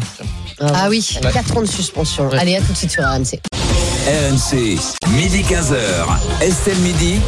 Estelle Denis. 14h33, vous êtes sur RMC, RMC Story, vous êtes dans Estelle Midi et c'est le moment de parler conso avec Charlotte Méritant, RMC Conso. Estelle Midi. RMC Conso. Et aujourd'hui, Charlotte, vous nous alertez sur de prétendus services d'aide aux démarches administratives qui nous font payer des services qui sont normalement gratuits. Effectivement, on parle de services auxquels on a tous eu déjà recours, du genre prendre rendez-vous avec sa mairie, euh, renouveler sa carte d'identité ou demander un acte de naissance. Eh bien, un rapport de la répression des fraudes la semaine dernière épinglait à ce sujet les numéros surtaxés et notamment un site en fait d'aide aux démarches administratives qui jouait un petit peu sur la confusion avec des sites officiels pour faire payer ces services via un numéro surtaxé. Donc, on ne connaît pas le nom de ce site en particulier, mais il a pris quand même 50 000 euros euh, d'amende, ça on le sait, pour technique commerciale trompeuse. Et en fait, il suffit de chercher euh, dans Google démarche administrative pour trouver ce genre de site internet qui apparaît dans les premiers résultats. Euh, Pour vous donner un exemple, il y a vosdémarches.com qui vous propose de vous aider via un numéro surtaxé. Bonjour. Après le bip sonore, service facturé 80 centimes d'euros par minute, plus prix de l'appel. La prochaine fois, appuyez sur dièse pour ne pas écouter ce message. Donc 80 centimes, la minute, pour vous renseigner sur des démarches qui sont euh, la plupart du temps proposées gratuitement par l'administration et ça grimpe très très vite. Hein, la minute à 80 centimes, on arrive vite à 5-6 minutes. Mais c'est pas tout. Quand on lit les petites lignes sur ce genre de site et sur ce site en particulier, on se rend compte qu'ils font payer non seulement les renseignements euh, pris au téléphone, mais aussi la réalisation de ces démarches. Mais, mais genre, euh, par exemple, euh, pour un extrait de naissance, ils font payer alors que c'est gratuit. Bah, par exemple, pour un extrait de naissance, on vous fait remplir un formulaire, un classique comme sur le site officiel, sauf Ouais. que là, on vous fait payer 33 euros, alors que euh, sur le site officiel, c'est complètement gratuit, ça prend pas plus de temps. Donc finalement, bah, on a là une belle poule aux œufs d'or pour une activité qui repose sur du vent. Mais, mais qui est derrière ça, derrière ces sites? Sur euh, vosdémarches.com, euh, derrière ça, il y a une entreprise qui s'appelle Adversity, dont le siège est dans la Loire, et qui a une vingtaine de sites internet comme ça. Alors ça va être euh, annuaire-mairie.fr, démarche.fr, mesallocations.fr, calculimpôt.com, que des sites comme ça qui se substituent à l'administration avec un numéro surtaxé et des abonnements payants. Et ça marche plutôt pas mal, puisqu'ils ont déclaré quand même 3 millions de bénéfices euh, en 2022. Mais c'est énorme. Mais alors, il y a un truc que je comprends pas. Pourquoi est-ce qu'on ferme pas ces sites puisqu'on sait qu'ils sont frauduleux? Mais en fait, c'est légal finalement. C'est pas interdit de faire payer un service que l'administration euh, peut vous fournir gratuitement, à condition qu'il n'y ait pas de confusion possible avec un service public. Et il y a quand même des contrôles. Par exemple, l'entreprise Adversity, elle a reçu une amende de 50 000 euros, elle aussi, en janvier 2023, pour des pratiques euh, commerciales trompeuses. Sauf que ces sites, ils sont toujours ouverts et ils se défendent en disant on précise bien qu'on est indépendant de l'administration française, donc tout va bien. Euh, J'imagine qu'il y a quand même des gens qui tombent, euh, qui tombent dans le panneau. C'est ça le problème principal. De nombreux témoignages euh, sur Internet nous montrent bien qu'en fait les gens pensaient être sur un site officiel et qu'ils se sont tombés dans, dans ce panneau-là comme ça. Et en effet, c'est uniquement sur ça que repose cette activité. Qui paierait volontairement pour un service gratuit Ça n'a aucun sens. Ben euh, oui, non, personne. Euh, Est-ce que vous avez des, des conseils pour éviter ce, ce type de piège? Oui, on évite tous les numéros surtaxés, donc ça va être les 081, 082, 089, etc. Vous avez un numéro gratuit si vous avez besoin d'un renseignement du service public, c'est le 3939. Et pour toutes vos démarches administratives, vous allez sur les sites officiels service-public.fr ou alors les sites qui terminent par .gouv.fr pour toutes ces démarches. Et toutes les démarches sont gratuites? La plupart, éventuellement, par exemple, pour renouveler votre passeport, vous allez payer simplement un timbre fiscal, mais c'est un prix fixe de 86 euros, jamais plus. Donc on fait vraiment attention. Merci de nous avoir alertés. Euh, Charlotte Méritant, Merci. euh, j'allais vous demander de quoi on parlera demain, mais on ne parlera de rien car vous ne serez pas là, vous êtes en repos euh, le vendredi. On vous retrouve lundi dans Estelle Midi. Euh, merci beaucoup Charlotte, RMC Conso, c'est tous les jours, sauf le vendredi, donc 14h30 euh, dans Estelle Midi. Et c'est un moment historique dans l'émission Martin, car nous allons là tourner la roue, euh, la roue de la fortune, on peut le dire, euh, sur RMC. C'est tout de suite. Faites tourner la roue RMC. La roue RMC, elle se trouve juste derrière moi avec des sommes qui vont de 10 euros à 1000 euros, Martin. Des sommes que vous pourrez remporter chaque mois pendant 4 ans. On est le 29 février, chaque mois pendant 4 ans jusqu'au euh, prochain euh, 29 février sera en 2028. Et donc voilà, 10 euros par mois, 20 euros par mois, 50 euros par mois et jusqu'à 1000 euros par mois. Qui fera quand même un- une somme totale possible jusqu'à 48 000 euros. Vous pouvez gagner. 48 000 euros et comme l'heure est grave, Grégory Caranoni, notre directeur d'antenne, euh, est venu m'assister sur le plateau. Alors, je suis- bonjour à tous. Je suis pas vraiment venu vous assister. Je me suis juste rendu compte que la roue était mal calée. Il est très important que la roue soit calée sur les 1000 euros pour pouvoir la lancer au départ. Donc, je suis juste venu faire passer une petite tête, la recaler, m'assurer que tout est en ordre, les poignées sont en place. Je vous laisse maintenant avec notre auditeur ou auditrice. Alors, c'est un auditeur et c'est Cédric qui nous appelle de la chapelle Cronaise en Mayenne. Bonjour Cédric. Bonjour. Vous êtes magasinier et vous êtes le, le premier à tourner cette roue, Cédric. Enfin, c'est moi qui vais Ah la bah. tourner, mais je vais la tourner pour vous. Vous avez de la chance alors. Bah écoutez, Ça mais fait plaisir de vous avoir en tout cas. Mais ouais, mais j'espère que je vais avoir de la chance. Alors, il y a eu euh, 20 euros qui ont été euh, gagnés euh, chez Apolline, enfin 20 euros par mois pendant 4 ans, euh, 10 euros chez les GG et j'espère que j'aurai euh, plus de chance. Je vais. Vous lui euh, faites suite- confiance, euh, Cédric? Je lui fais confiance. Bah, de toute façon, il va. a pas le De choix. toute façon, vous avez pas le choix. Je n'ai pas le choix de toute façon. Il n'a pas le choix, c'est moi qui vais tourner la roue. Cédric, je m'approche de la roue. La roue doit tourner trois fois pour que ce soit valable. Donc, vous allez faire 1, 2, 3 à chaque fois que la roue euh, passe sur le 1000. Vous êtes d'accord Cédric, j'y vais Oui. Allez, c'est parti. 1, 2, 3, 4. Ah, T'as mis de la puissance, hein Bon, c'est bon. Déjà, le... c'est valable, Cédric. On ne pourra pas contester. Non, non, non, non. La roue ralentit. La roue ralentit. Cédric. Ah, écoutez, Cédric, eh bien, ce sera comme chez Apolline ce matin, ce sera 20 euros par mois. Euh, Cédric, 20 euros euh, par mois pendant 4 ans. Voilà ce qui nous fait euh, la somme de 960 euros, si je ne me trompe pas. Ouais, T'es plus forte en maths euh, que moi. C'est toujours ça de prix. Ça un Mais oui, et puis de toute façon, on pourra toujours rejouer dans 4 ans, Cédric. ça. Mais merci beaucoup en tout cas d'avoir joué avec nous. Bah, j'aurais aimé, euh, voilà, j'aurais aimé tomber sur le sur le 1000, euh, Cédric, mais, mais ça n'a pas été, euh, euh, ça n'a pas été le cas. Mais merci beaucoup d'avoir joué avec nous et, et c'est Vincent Moscato qui tournera la route tout à l'heure. Exactement, et vous avez entendu l'alerte, ça veut dire que vous pouvez à nouveau vous inscrire là maintenant. Vous avez 5 minutes pour prendre votre téléphone et envoyer le mot roue par SMS au 7 32 16 roue par SMS au 7 32 16 pour vous aussi venir tenter votre chance à cette à cette roue RMC et tenter de gagner jusqu'à 48 000 euros d'ici euh, le mois de février 2028 jusqu'à 1000 euros par mois. Bonne chance à tous. Dans un instant, les immanquables, les infos qu'il ne fallait pas rater aujourd'hui. On se retrouve juste après une courte pause sur RMC, RMC Story. À tout de suite. RMC, midi 15h. Estelle Midi. Estelle Denis. Il est 14h43, vous êtes dans Estelle Midi sur RMC, RMC Story avec Martin Bourdin, Pierre Rondeau, Emmanuel Dancourt et Fred Hermel. Et tout de suite, ce sont les immanquables, les infos qu'il ne fallait pas rater aujourd'hui. RMC, Estelle Midi. Les immanquables. Et on démarre tout de suite avec l'enquête du jour. L'enquête qui vise Patrick Poivre d'Arvor élargie depuis hier aux plaintes de trois autres femmes. L'ancienne star du 20h de TF1 est déjà mise en examen pour viol sur Florence Porcel.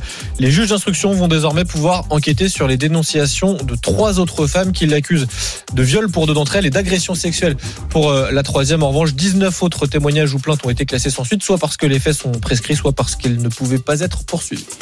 Emmanuel Dancourt, c'est une bonne ou une mauvaise nouvelle finalement?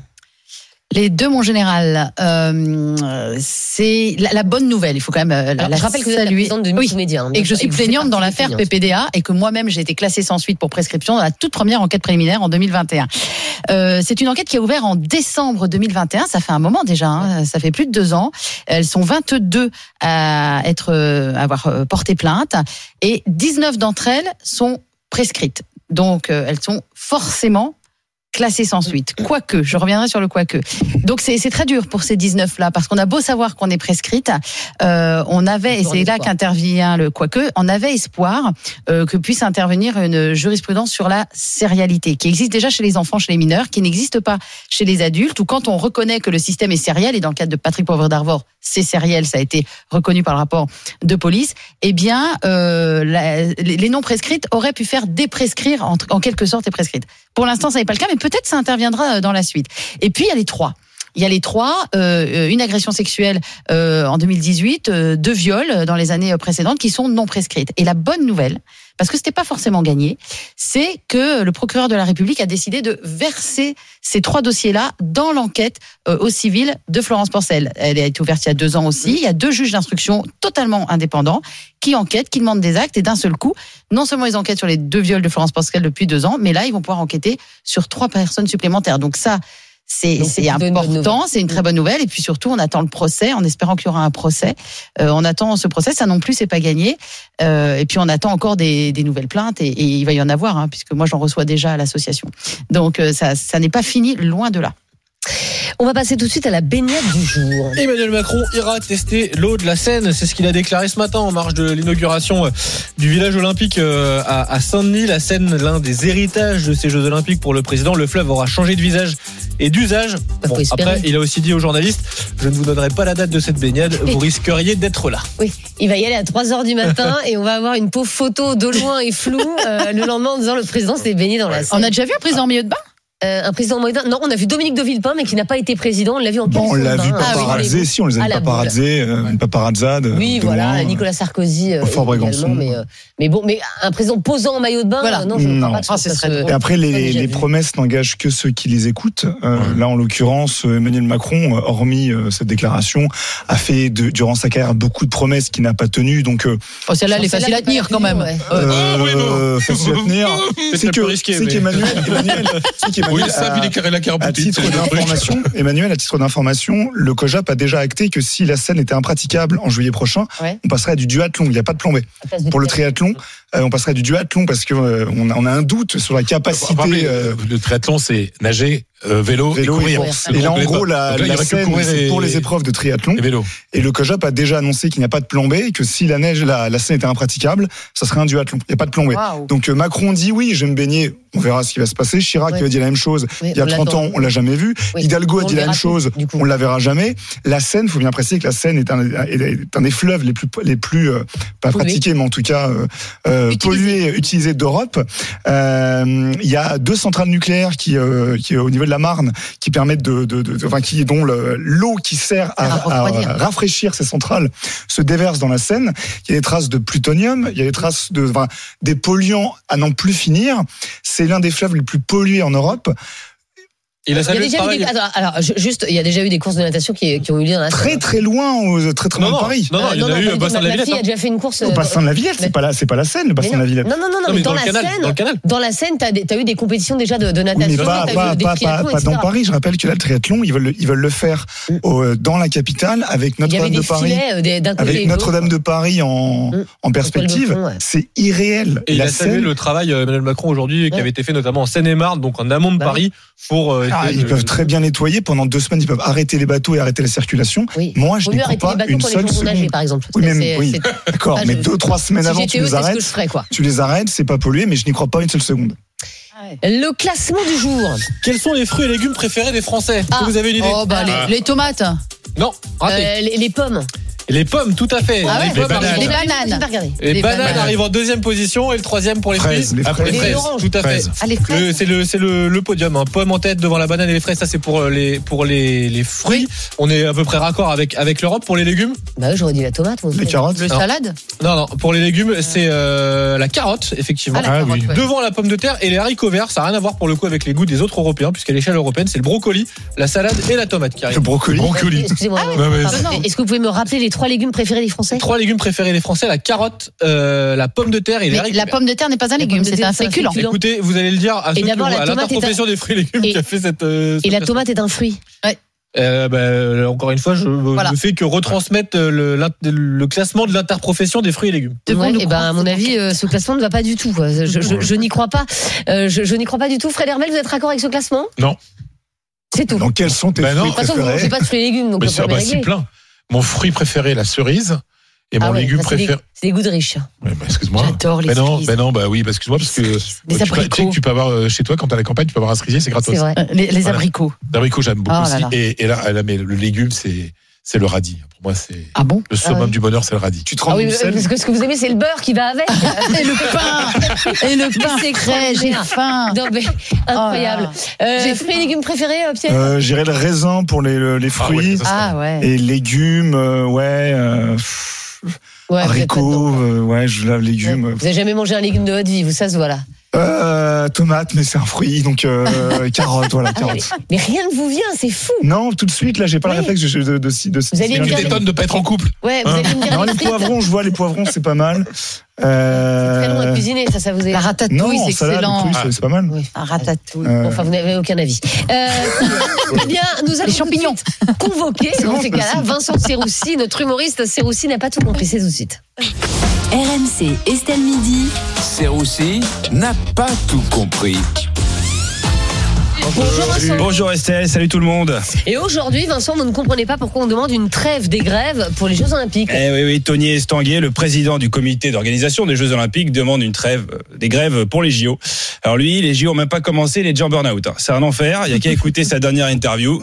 Là, je n'en peux plus. Je, suis en bout du rouleau. J'ai envie de rentrer, me foutre ma servante et terminer bonsoir. Le, mec fait du canoë. Il a traversé des torrents, des cascades et c'est les JO qui l'ont coulé en trois semaines. Ah, en plus, il bosse avec Hidalgo. T'imagines un peu la violence du truc? Parce qu'elle doit proposer des, nouvelles épreuves elle aussi. Hein. On fait une course de vélib pour les JO. Ta gueule, Anne. Ta gueule. Mais, vous comprenez quand même qu'on ne veuille pas de grève pour les JO. Oui, oui. Ah, très bien. Mais en même temps, c'est tellement tentant, Estelle. C'est tellement tentant. Mais, même moi, j'ai envie de faire grève juste pour faire chier le gouvernement. Quoi, j'ai envie. Pendant les JO, on n'entendra pas la Marseillaise, on entendra ça. Nos revendications, avoir plus de pognon. La la la on l'aura pas dans le furon. Ah eh oui. Une, une belle image de la grève. Hein. Exactement. On est français. Eh c'est le sport national, comme vous l'avez dit. Moi, ce que je ne comprends pas, c'est qu'on n'en fasse pas une épreuve olympique. Voilà, c'est tout. On gagnerait. On gagnerait. En plus, c'est tout bénéf. Euh, si à grève, ceux qui affronteront les CRS renforceront directement les rangs des athlètes paralympiques franchement, c'est carré. Hein. Euh, vous êtes inquiet pour les jeux, euh, Vincent? Mais arrêtez d'appeler ça des jeux, Estelle. Ah, tout... Parce que tous les jours, il y a un problème. C'est prison break, le truc. Je veux dire, on nous annonce que les transports vont être bloqués, qu'il y aura des grèves, que les balcons vont s'effondrer, qu'on va se faire agresser. T'as le mec du, du, saut à la perche qui va arriver. Désolé, je peux pas concourir. On m'a volé ma perche dans le métro. Enfin, voilà.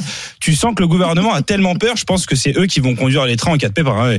On va voir, on va revoir Elisabeth Borne, contrôleuse SNCF. Elle va être là. Manu, chope le Wigo, là. Il n'y a plus de conducteur. Ça va être marrant, ça aussi.